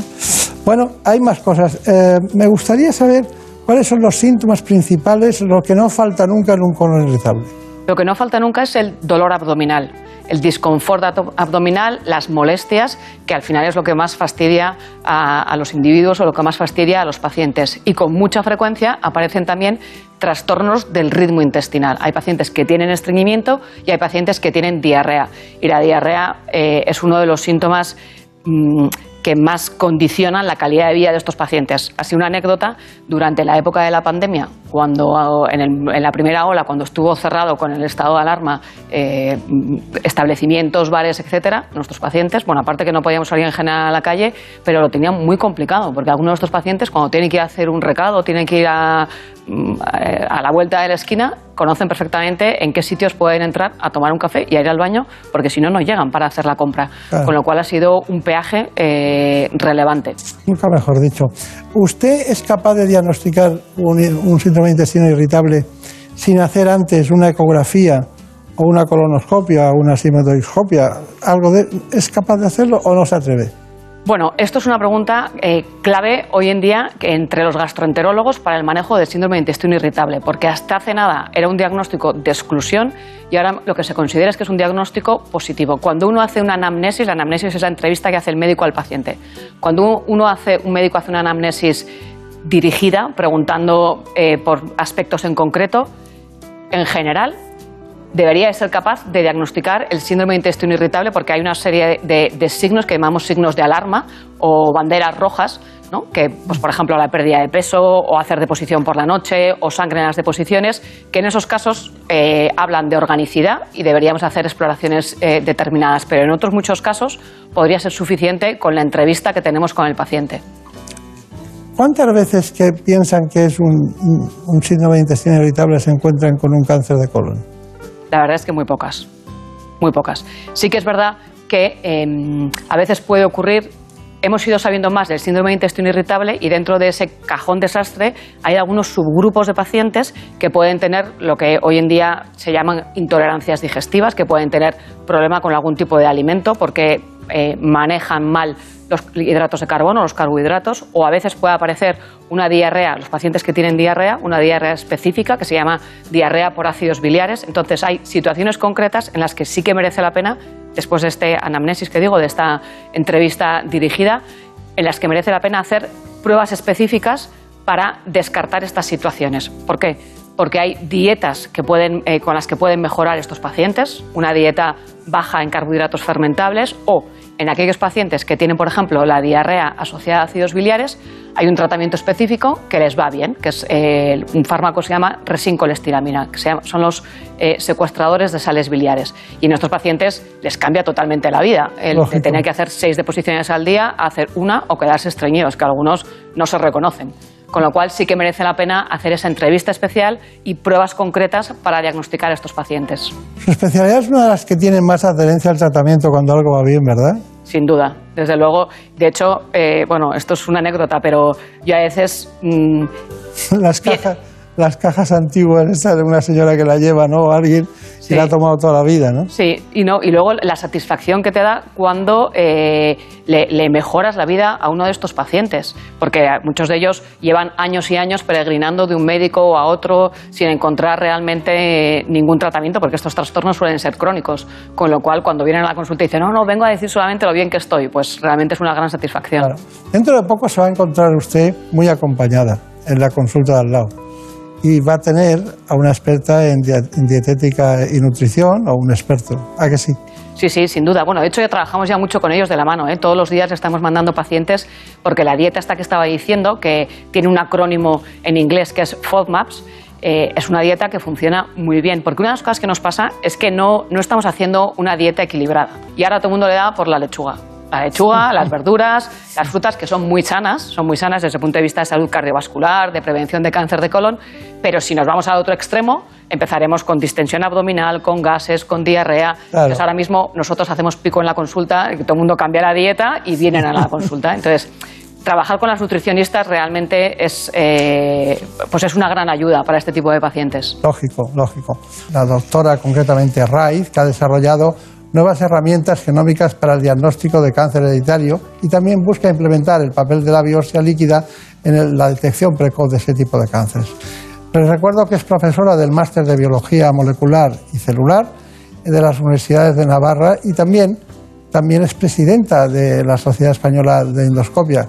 Creo que es post-president, que es la, continuación de ser presidenta, se les llama post-president en este ámbito. Ella es especialista concretamente de esta sociedad que se dedican básicamente al estudio eh, todo conciliado entre los profesionales de la endoscopia digestiva y es miembro del comité de ejecutivo concretamente de la Alianza para la Prevención del Cáncer de Colon. Bueno, son muchas cosas y por eso hemos tenido que ir contándolas una detrás de otra, ¿no? Eso de Paz President bueno, eso significa que durante dos años he sido la presidenta y los dos siguientes años eh, pues me toca la encomienda de preparar el Congreso General de la Sociedad Española de Endoscopia Digestiva. Una vez estuve en un Congreso de Endoscopia Digestiva. No son muchos ustedes, ¿eh? Bueno, hemos crecido mucho en los últimos años. ¿Cuántos son ahora? Ahora somos unos 1.200. En, aquella, en aquel momento debían ser unos 400. Probablemente. Los últimos dos años han sido de gran crecimiento. Sí, sí. Fue concretamente en Santiago de Compostela, fue un, un, congreso. Bueno, pero realmente han tenido que desbrozar un camino muy, muy complicado en todos los sentidos, ¿no? Y, bueno, y hoy en día la, palabra laparoscopia o endoscopia digestiva alta, o, siempre. ¿Ustedes tratan la calasia? ¿La miran por endoscopia? Sí, sí, la diagnosticamos y la tratamos. De hecho, hay una técnica ahora mismo muy interesante para el tratamiento de la calasia a través de la endoscopia digestiva. ¿Y se soluciona el problema? Se soluciona el problema, sí, sí. Consiste en cortar el músculo, pero a través de, la, de endoscopia sin necesidad de abrir la tripa del paciente, lo cual es una gran ventaja, claro, en el posoperatorio. ¿Y ven ustedes el esófago de Barrett? También. También, también. Y lo diagnosticamos con la, con la gastroscopia y con la biopsia endoscópica. Está bien.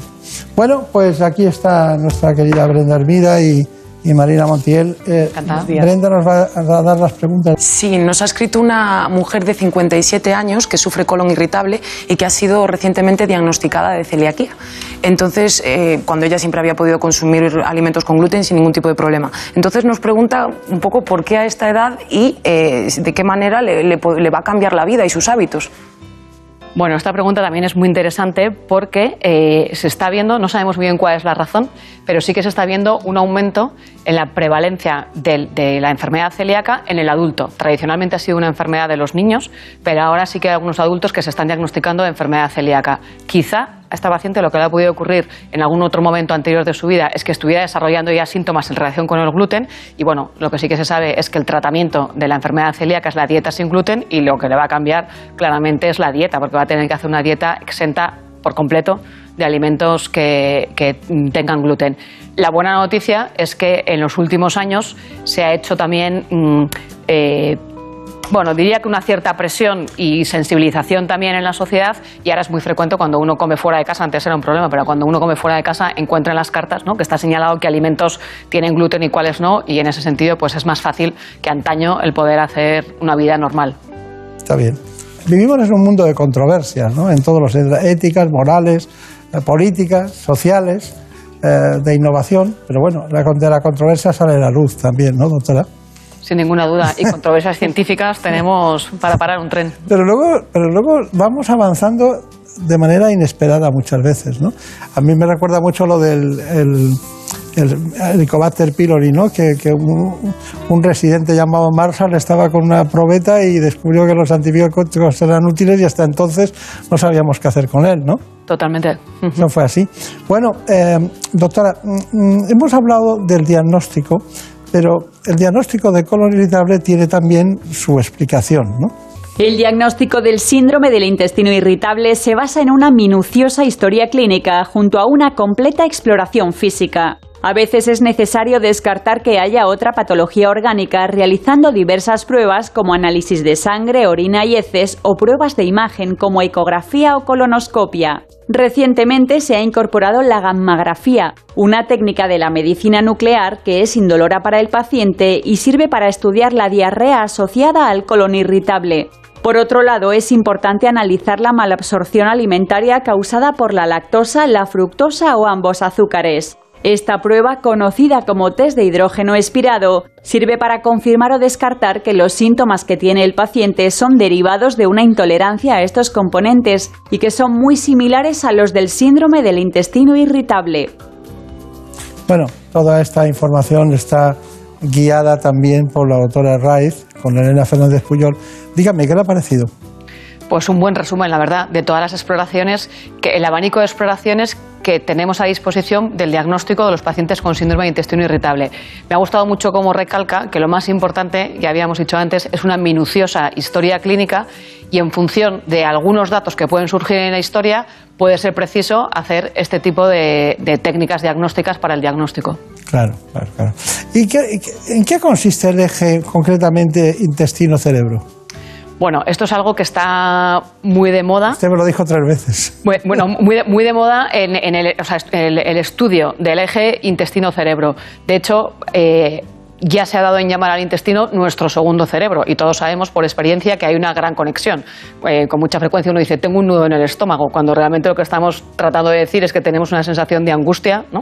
Claro. O a veces uno está nervioso, tiene exámenes, ahora tendrán la EBAU o lo que sea, sí. y, y, tiene, y de pronto uno tiene un despeño diarreico.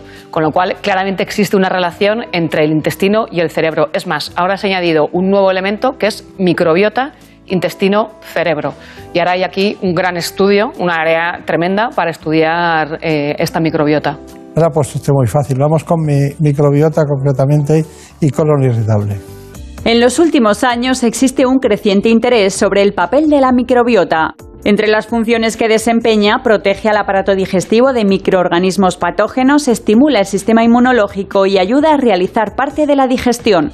Para tener una buena salud digestiva es fundamental tener una microbiota rica y equilibrada, ya que cuando ésta se altera, lo que se llama disbiosis, pueden surgir problemas como el síndrome del intestino irritable. Un trastorno que además de tener un origen psicosomático como se creía inicialmente, tiene mucho que ver con el estado de la microbiota. Por ello, analizar su composición puede ser muy útil para poder restaurar su equilibrio. Además, se aconseja poner en práctica unas pautas generales, moderar el consumo de fibra insoluble y potenciar el de fibra soluble, evitar alimentos ricos en grasas, disminuir el consumo de fructosa y frutas cítricas, restringir el consumo de café, té y bebidas gaseosas y manejar el estrés y la ansiedad. Y en muchas ocasiones tomar alimentos funcionales como los probióticos, que pueden ser buenos aliados para reducir y aliviar los síntomas de esta enfermedad. Bueno, ¿me parece? Totalmente de acuerdo. Ahora mismo, como decíamos antes, eh, es un gran campo de estudio el tema de la, de la microbiota y básicamente de lo que disponemos ahora es de herramientas nuevas de secuenciación masiva que nos van a permitir conocer no solo qué bacterias hay, sino cómo hablan entre ellas, que parece que esto es lo relevante, el metabolismo de esas bacterias. Que hay una diversidad, además, y una riqueza de, de flora brutal, ¿no? Distinta, y que además tiene un peso importante, ¿no? Si viéramos lo que equivale en el peso de un organismo, es increíble, ¿no? De hecho, ahora mismo se consideran como otro órgano más y pueden llegar a pesar efectivamente, sí, como un kilo o más de un kilo Sí. eh, de- del total de nuestro peso corporal. Es increíble. Bueno, u- u- ustedes utilizan también para el tratamiento algunas cepas, ¿no? Se están utilizando algunas cepas como probióticos, Sí. que son eh, bacterias que intentan cambiar o repoblar la flora intestinal, aunque ahí nos queda todavía mucho camino por andar. Claro.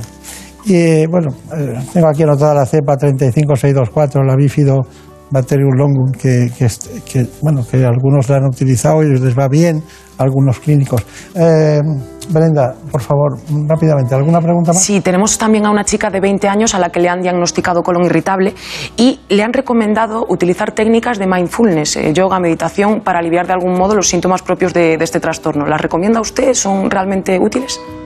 Eh, nosotros la recomendamos habitualmente en la consulta, tanto en la Clínica Universidad de Navarra, en la sede de Pamplona y en la sede de Madrid, trabajamos de la mano de psicólogos, porque es verdad que en estos casos, y como hablábamos anteriormente de la relación eje intestino-cerebro, a veces podríamos decir la mala gestión del estrés o la sobrecarga emocional que podemos eh, tener eh, cada uno de nosotros empeoran los síntomas del síndrome de intestino irritable, con lo cual totalmente de acuerdo con la, con la utilización de este tipo de técnicas para control de los síntomas.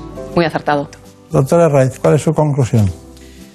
Pues que estamos en una época... Se ha pasado volando. Se ha pasado volando, sí, realmente. Pues estamos en un momento muy interesante para el diagnóstico y el tratamiento del síndrome de intestino irritable. Tenemos dietas, como acabamos de hablar ahora, nuevas terapias para ayudar a control del estrés y, nuevas herramientas diagnósticas, como lo que hemos comentado también de la gammagrafía para estudio de la diarrea por ácidos biliares, que además de las técnicas que hacemos en digestivo, que muchas son invasivas, como la gastroscopia y la colonoscopia, esta es una técnica muy sencilla en la que el paciente se tiene que tomar una cápsula, viene a hacerse una foto al hospital y con eso puede tener ya el diagnóstico, sobre todo con un tratamiento específico. Así que yo diría que esperanza para los pacientes con síndrome de intestino irritable y los digestivos seguimos dispuestos a estudiar para, para echarles una mano y mejorarles la vida. Está bien. ¿Y eso de ser jefa qué tal lo lleva? Pues bien, la verdad, entretenido. Duermo peor que antes, la verdad, pero Ahora tiene además que gestionar. ahora tengo que gestionar, sí, pero tengo un gran equipo. Claro. Tenemos un gran equipo tanto en Pamplona como en Madrid y, y, como digo, muy abiertos a, a innovar, a implementar nuevas técnicas diagnósticas y también de tratamiento. Así que Está bien. encantada. Pues eh, solo podemos decir aquello que decía el doctor Jack Masur del National Institute en Bethesda, concretamente en Estados Unidos, que dijo que los hospitales con tradición de excelencia han demostrado con creces que la investigación revitaliza la enseñanza. La docencia mejora la clínica y la calidad de la asistencia abre nuevos caminos de investigación. Y por eso está hoy aquí la doctora Raiz. Muchas gracias. Muchas gracias.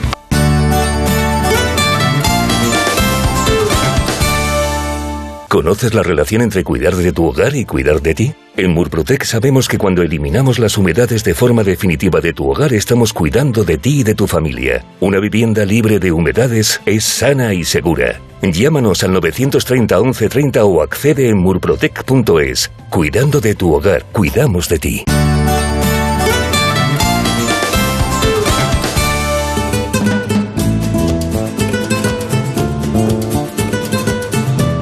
Ha llegado el momento de conocer lo que publican nuestros compañeros de La Razón en ese suplemento de A tu Salud. Saludos desde La Razón. Esta semana ponemos el foco en el peligro de la resistencia a los antibióticos, un problema que se ha acelerado con la pandemia ya que se han utilizado más antibióticos de los necesarios, lo que dispara el riesgo de crear superbacterias resistentes a los medicamentos actuales.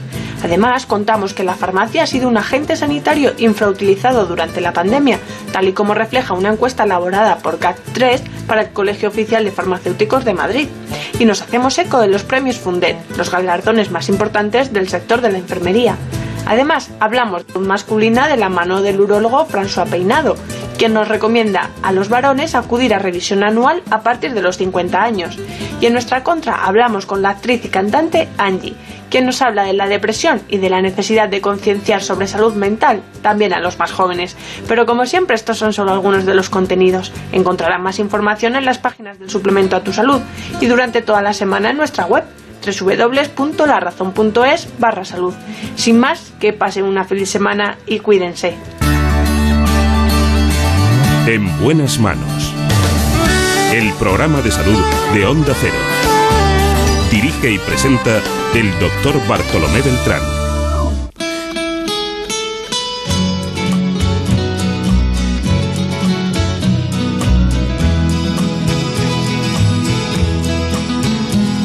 I know I stand in line until you think you have the time to spend an evening with me. Muchas veces hemos hablado del órgano más extenso del cuerpo humano.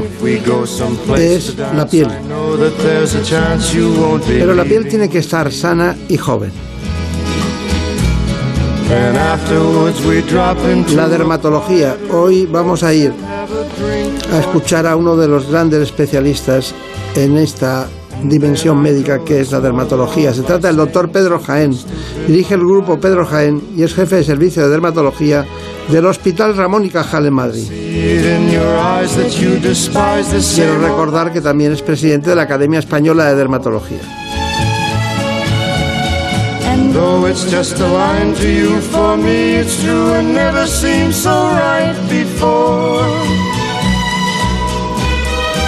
Practice every day to find some clever lines to say to make the meaning come through. But then I think I'll wait until the evening gets late and I'm alone with you.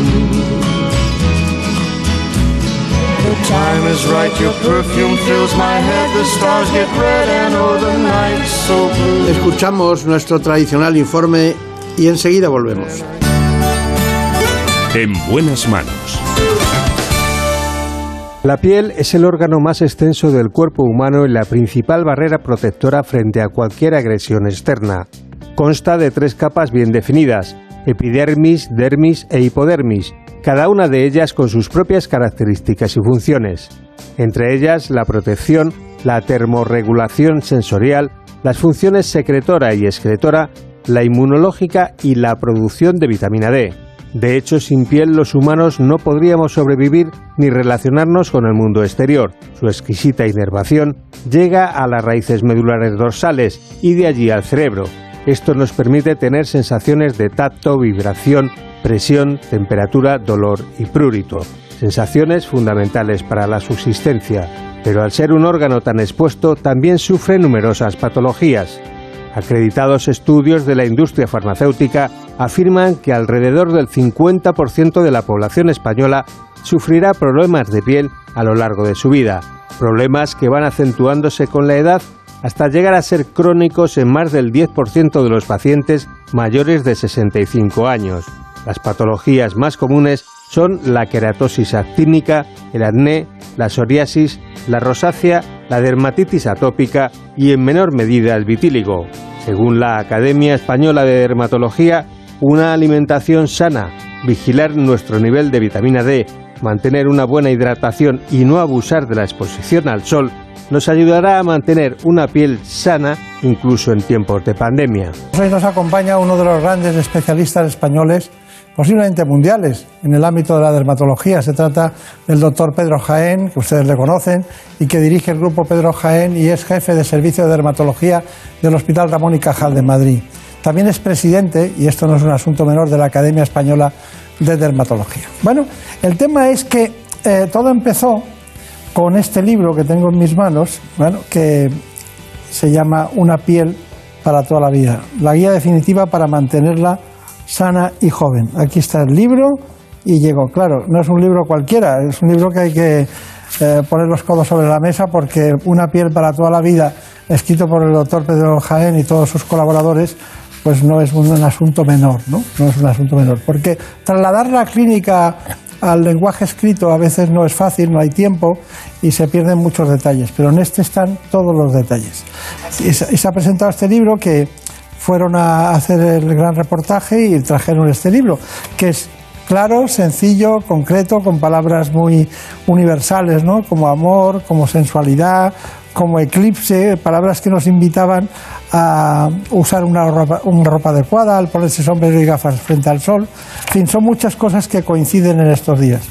Doctor Jaén, me alegro de saludarle. ¿Qué tal? Muy bien, estupendo. Bueno, usted Encantado de estar en este programa. Usted diría, ¿qué estoy haciendo yo aquí si están contándolo todo, no? Bueno, em, hay una, una, cosa básica, ¿no? Y es que eh, usted dijo en cierta ocasión que a los dermatólogos les gusta más o les gusta mucho explorar al paciente antes de que nos cuente su historia. Sí, eso es cierto. Yo por lo menos así lo hago. Desde que el paciente entra por la puerta y me gusta ver que, la, que su piel me cuente su historia, para no dejarme influir tanto por la historia que me cuenta el paciente, que me interesa muchísimo, pero a continuación, vamos a ver las lesiones, vamos a ver qué es lo que tiene. La piel nos cuenta la historia, nos cuenta la historia de su propia enfermedad y también de lo que le sucede a la persona por dentro, incluso de otras enfermedades. Claro, claro, claro.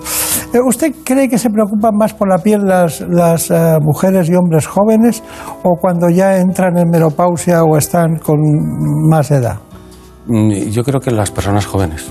¿Sí? Eh, a, pesar de que tienen una piel más sana y, con más recorrido de salud y de belleza, eh, se preocupan más. Eh, yo creo que los medios, posiblemente las redes sociales, nos hacen fijarnos más en nuestra piel. Es cierto que nos la hemos mirado a través del móvil Más que a través del espejo del ascensor, pero nos la hemos mirado. Yo una vez le pregunté por un paciente una cosa y me dice, mándame un WhatsApp con su fotografía, ¿no? Luego hablaremos de otras técnicas de diagnóstico que tienen ustedes que van en esa línea, ¿no? De saber lo que pasa antes de que, de que el paciente esté sentado delante, ¿no? Sí, efectivamente. Luego las hablamos. Pero dígame, ¿cuáles, ¿cuáles son las consultas más frecuentes que tienen ustedes en dermatología? Bueno, eh, las consultas más frecuentes siguen siendo las mismas. El acné es un problema muy importante para el adolescente, problema con una repercusión psicológica tremenda, los problemas de caída de pelo, la dermatitis, eh, la psoriasis, siguen siendo los eh, motivos de consulta más frecuentes. No han cambiado, han cambiado algo con el tiempo, pero no tanto. Y la preocupación por el cáncer de piel. afortunadamente tenemos más información y nos preocupa más la aparición de lesiones que no teníamos en nuestra piel o el cambio de algunas que teníamos y especialmente de los lunares. Y de eso iba un poco la presentación del neuromelanoma. Claro. Eh, hay que. Ahí estuvimos, ahora lo veremos, ahora lo veremos todo. Estaba usted muy bien acompañado de compañeros de dermatólogos catedráticos de, la especialidad. Así es. es. que recuerdo mucho, siempre me acuerdo mucho del doctor Buendía y algunos compañeros. Bueno, está muy bien, pero claro, lo importante siempre, doctor Pedro Jaén, es, o doctor Jaén, es el diagnóstico. Ustedes cuentan con una cosa que le han dado a llamar microscopía eh, focal o algo así como confocal, ¿no? Eh, ¿Eso para qué sirve? Mm, eh, la microscopía confocal nos permite ver microscópicamente la piel como si hiciésemos una biopsia, con la misma definición. Podemos ahorrar el paciente extirpar un trozo de su piel y analizarlo. Eh, y en unos días tener el resultado. Es decir, nos da un diagnóstico histológico inmediato, un diagnóstico a nivel celular. Y cuentan ustedes con esa tecnología. Sí, es una tecnología que se está imponiendo, lleva eh, años desarrollándose y actualmente los equipos mm, pues están más a la mano de, de los especialistas y nos ayudan, de- de- nos ayudan mucho a la hora de hacer el ¿En diagnóstico. qué caso está indicada utilizarla? Pues eh, aparece principalmente para el diagnóstico de cáncer de piel. Pero, eh, y, y nos ayuda a confirmar el cáncer de piel en el paciente en el momento, sin necesidad de hacer la biopsia. Esto a veces es muy importante y difícil en otros órganos menos accesibles, como es la piel. Pero también nos, nos sirve para diagnosticar otras enfermedades, eh, la psoriasis, el eczema, eh, los hongos, los parásitos. Se pueden ver. eh, Aparte sí. que ayuda porque el médico me vio y enseguida me dijo que tenía tal cosa. Pero el, el complemento de la tecnología para ver tal cosa parece que da- satisface más, parece que es más cierto, ¿no? Sí, por una parte satisface al paciente, parece que, pero bueno, eso, pero nos satisface a nosotros porque Claro. nos certifica la sospecha diagnóstica. El, el dermatólogo es el especialista que más biopsias hace de piel.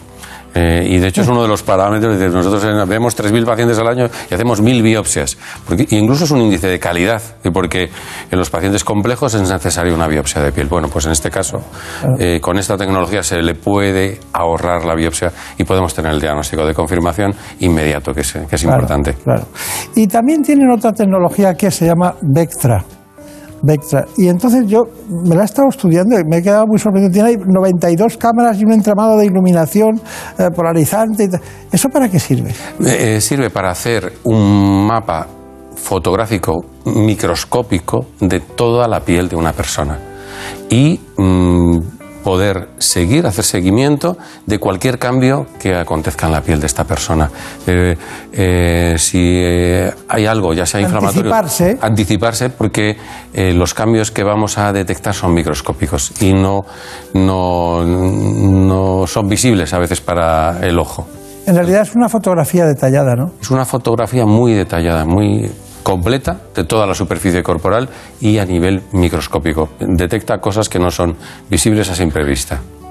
Bueno, ya que estamos en la tecnología, por terminar con ella, eh, ¿el láser lo utilizan ustedes? Lo utilizamos mucho porque eh, son fuentes ¿Con de... ultrasonidos o radiofrecuencia? Sí, utilizamos mm, todas esas fuentes de energía. La- el láser, que es la luz eh, mm, coherente eh, de una sola longitud de onda, eh, la- los ultrasonidos, la radiofrecuencia, de forma que nos permiten que en alguna zona de la piel que queremos tratar reciba la dosis de energía que necesita para destruir tejidos, en el caso de que queramos destruir pues, eh, cáncer o una lesión eh, que queramos destruir, o para producir una lesión, o, eh, para producir una reacción de recuperación, de regeneración. Nuestro organismo tiene Ya, capacidad de O sea, genera colágeno eso. Así es, sí.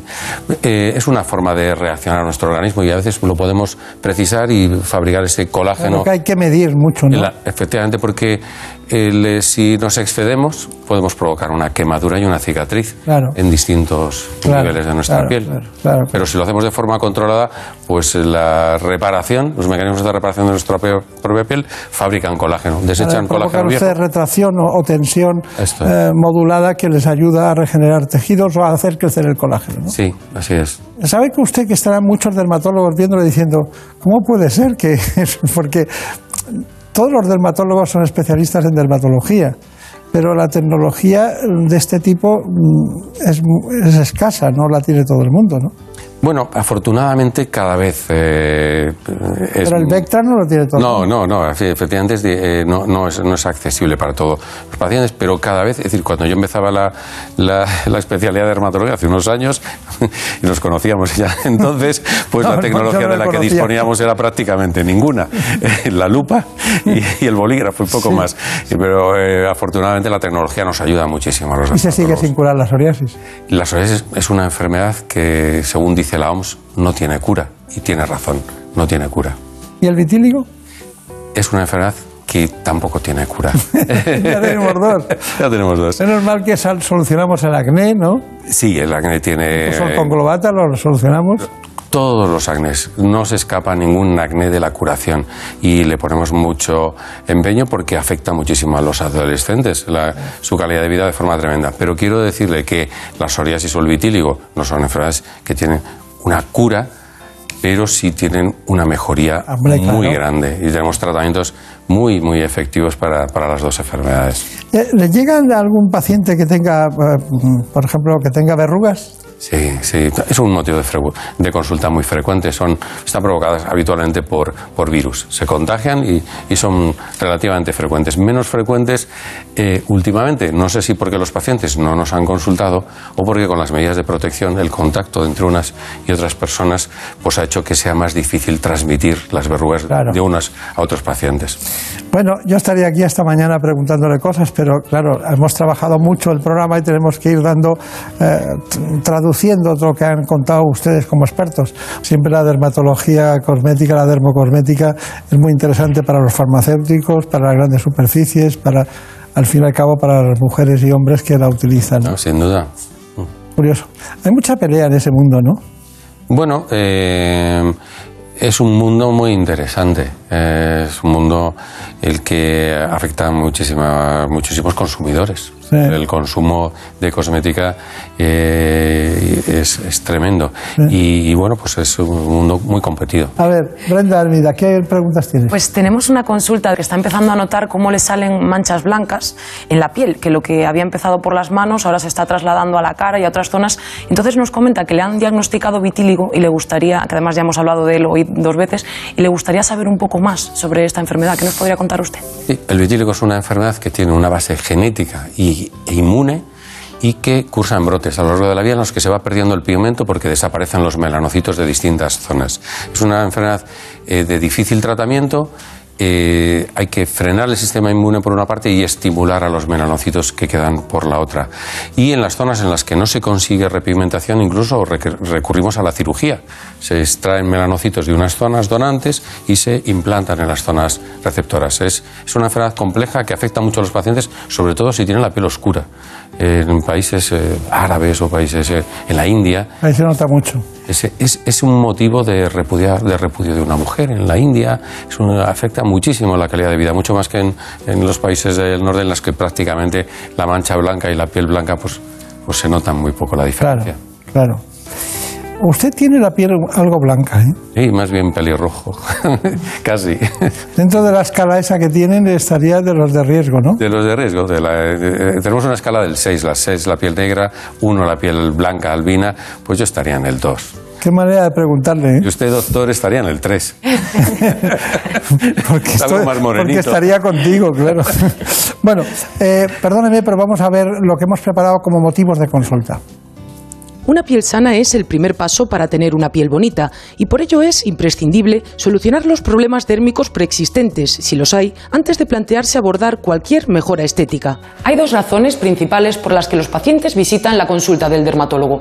Por una parte, enfermedades en la piel como manchas, acné, psoriasis u otras patologías y por otra, las consultas de carácter estético en las que los pacientes buscan principalmente mejorar la calidad y apariencia de su piel. Suele ser una mujer general en edad media que está preocupada tanto por la salud de su piel como por los primeros signos del envejecimiento. Sí que es cierto que a veces los motivos de consulta relacionados con arrugas, temas estéticos, aunque vayan enfocados por esa vía, siempre nosotros le damos un enfoque médico. Dentro del que destacan los siguientes motivos de consulta. El acné, en épocas como el otoño suele empeorar. También la rosácea, sabemos que es una enfermedad que recuerda bastante al acné. El uso de mascarillas está empeorando mucho esta patología. Y diría que en tercer lugar, la psoriasis. Es una enfermedad de la piel que sabemos que es crónica, que suele ir en brotes y por lo tanto es necesario pues a veces poner un tratamiento más intensivo en esta época del año. Y aunque algunas visitas al dermatólogo se pueden posponer, otras deben realizarse a la mayor brevedad posible. En general tenemos que sospechar que una lesión de la piel es grave, sobre todo cuando vemos un lunar que cambia de aspecto. Podemos estar ante un melanoma, que es uno de los tumores más graves a nivel de la piel y que nos deben hacer eh, consultar con nuestro dermatólogo de una forma rápida. Y para prevenir este tipo de problemas, los expertos recomiendan cuidarla de los agentes de riesgo externos y prestar atención a cualquier señal de anomalía. Bueno, estamos aprovechando hoy que está el doctor Pedro Jaén para ir matizando todas aquellas cuestiones que nos interesan con su especialidad. Eh, dice, dice concretamente el, el catálogo de cuestiones que tenemos que tratar Pedro Jaén, cáncer y piel. La raza blanca, el carcinoma vasocelular es el que eh, es el más frecuente de todos los carcinomas de piel. Habitualmente los pacientes acuden al dermatólogo porque tienen alguna lesioncita, alguna eh, lesión que va creciendo muy despacito, a veces ulcera, sangra un poquito, luego parece como que se cura, pero vuelve a salir, y esa es la sintomatología que suele dar el carcinoma vasocelular. Este tipo de cáncer eh, puede tener varios tratamientos dependiendo de la agresividad que tenga el carcinoma vasocelular. En los carcinomas vasocelulares leves, o sea, con poca agresividad, pues tenemos tratamientos que eh, pueden ser tópicos, o sea, pueden ser con una crema o con una, o con una luz. En los que son más agresivos necesitamos hacer cirugía o cirugía de MOS, que es una cirugía muy específica para los carcinomas vasocelulares más agresivos. La cirugía de MOS es una cirugía eh, que conceptualmente lo que hace es va analizando todos los bordes profundos del tumor para ir persiguiendo las patitas que hace el carcinoma vasocelular al, extenderse. Con él vamos analizando en el mismo momento de la cirugía toda la parte inferior y podemos perseguirlo por un sistema de un mapa, podemos perseguirlo, ir quitando capita a capita hasta que erradicamos el tumor por completo. Es un proceso que se hace en una vez, el paciente está en quirófano y nosotros cogemos la piececita, la llevamos al laboratorio y analizamos esa pieza. Una vez que tenemos el resultado, unos 15-20 minutos, volvemos otra vez al paciente y si hace falta quitamos otra capita de, piel. Las ventajas que tiene eh, son principalmente dos. Por un lado, consigue un porcentaje de curación superior a cualquier otro tipo de, tratamientos, más del 99% de curaciones en los tumores, en los carcinomas vasocelulares primarios. Y luego tiene una segunda ventaja que tampoco es desdeñable, que es que ahorra piel sana. Al ir solo persiguiendo la zona donde está el, va creciendo el tumor, pues no tocamos digamos, el resto de la, de las pieles que en otras cirugías sí hay que quitarlo como margen de seguridad. El porcentaje de éxito en la cirugía de MOS es en los carcinomas vasocelulares primarios logramos unos porcentajes de curación a 5 años de más del 99%, lo cual es eh, bueno, pues increíble. Y en los que son recidivantes, en los que han salido muchas veces, superior al 95%, que es muy superior al de la cirugía convencional, que es del 80% más o menos. Luis Ríos, uno de sus amigos y compañeros de trabajo, ¿no? Muy bueno. El mejor. Sí, sí, se le nota que domina la situación. Bueno, eh, hay una cosa, no hemos hablado del trasplante capilar. 30 segundos, trasplante capilar. ¿Lo practican ustedes? Sí, bueno, y realmente es una técnica fantástica. Ojalá la hubiésemos podido tener tan buena hace unos años. Eh, se trata de coger folículos sanos de una zona del cuero cabelludo, habitualmente la zona posterior, y colocarlos en la zona donde se han perdido. Y estos van a vivir eh, no eternamente, pero sí hasta que se hubiesen eh, caído, es decir, van a sobrevivir posiblemente a los folículos de toda la zona frontal.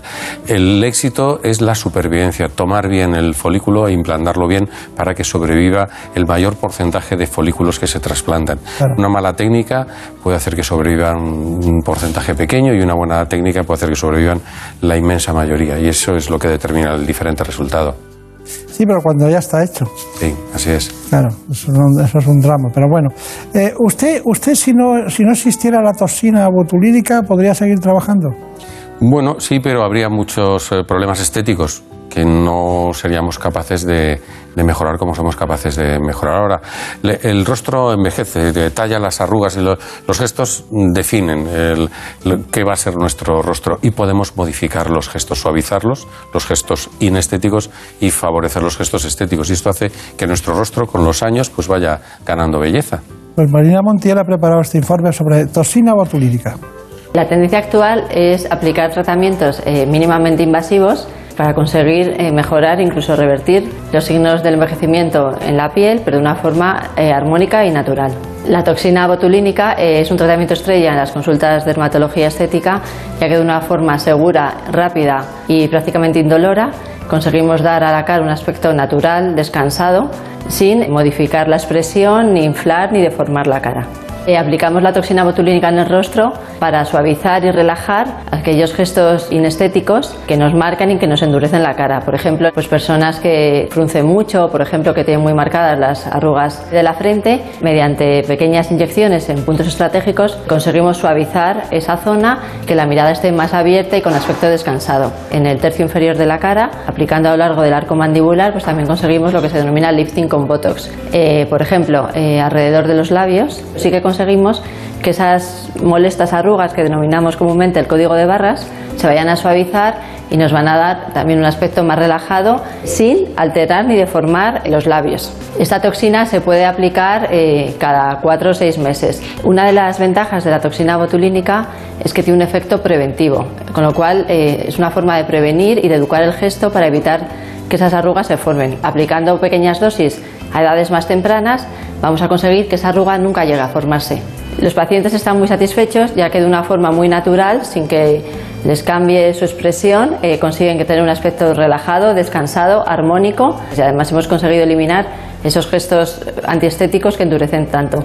Se trata de un tratamiento muy seguro, se puede hacer en cualquier paciente, se puede combinar con otras técnicas, no produce alergia, no produce rechazo, no te paraliza la cara como mucha gente cree también, sino que de una forma natural consigues prevenir y revertir esos signos que endurecen y, y dan un aspecto más envejecido a la piel. Muy bien, pues eh, tenemos una última pregunta que no quiero. Yo me la sé esa pregunta. Que ibas a hacer esa ¿Ah, pregunta. Sí. A ver, Entonces, ¿qué- ¿la hacemos o no? Sí. Bueno, tenemos una, una pregunta de una persona que sufre hiperhidrosis o sudoración excesiva y nos comenta que, bueno, aunque su caso no es el problema un mal olor, pues sí que la vergüenza, esas marcas en la ropa o, o no poder controlar la situación de ningún modo. ¿Existe algún, alguna solución? ¿Lo solucionan ustedes? Sí, eh, vamos, quizá el tratamiento príncipe de la hiperhidrosis es la toxina botulínica. Inyectar toxina botulínica consigue resolver la hiperhidrosis en la inmensa mayoría de los casos. Yo recuerdo, mi primera paciente se iba a casar y un problema era eh, cómo le hacían el vestido de novia para poder recoger el sudor. Y la hiperhidrosis es uno de los, de los problemas que más afecta la calidad de vida de las personas, curiosamente. El mundo de- desde el punto de vista laboral, estrechar la mano, ahora ya no tanto, estamos en pandemia, pero el sudor, el poder no poder escribir que se moja, eh, Lo de la mano es terrible. y la mano es terrible y, y las axilas también, no solo por el mal olor, sino por las marcas. Y la toxina botulínica afortu- afortunadamente funciona eh, de forma excelente en Buenas todas estas localidades. Muy Sí, sí, bueno, muy buenas noticias. Muy bien, sí, para mucha gente. Bueno, eh, doctor Pedro Jaén, eh, conclusión. Bueno, eh, yo creo que tenemos una piel para toda la vida. Eh, tenemos que cuidarla desde la infancia. La piel sufre de enfermedades. conviene saber cuáles son, identificarlas y afortunadamente la dermatología tiene elementos de- para el diagnóstico que nos ayudan mucho a los dermatólogos en nuestra, en nuestra tarea. Un arsenal terapéutico tanto de fármacos como de tecnología tremendo que nos puede ayudar tanto a la enfermedad como a la estética.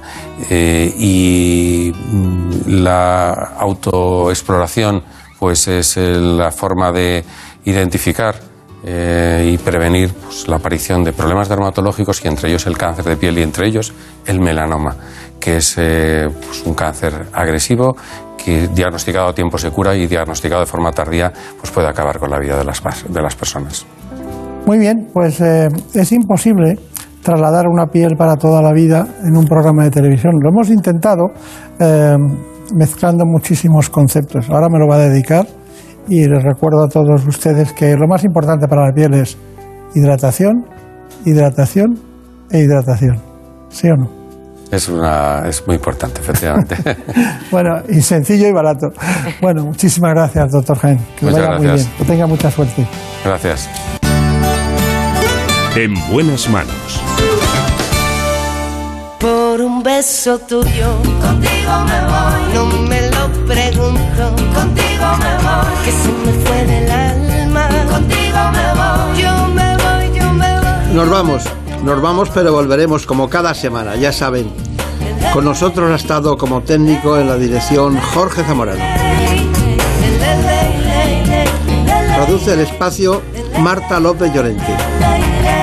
Por un beso tuyo me quedé en silencio cuando Enseguida les espero en el programa de la sexta ¿Qué me pasa, doctor?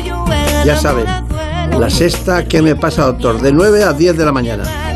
Y se enreda el tiempo mojando los sueños y tu boca loca me quiso engañar. Por un beso tuyo ya no tengo dueño, acércate un poco, vuélveme a besar. Por un beso tuyo, contigo me voy. No juegues conmigo, contigo me voy. Quédate esta noche, contigo me voy.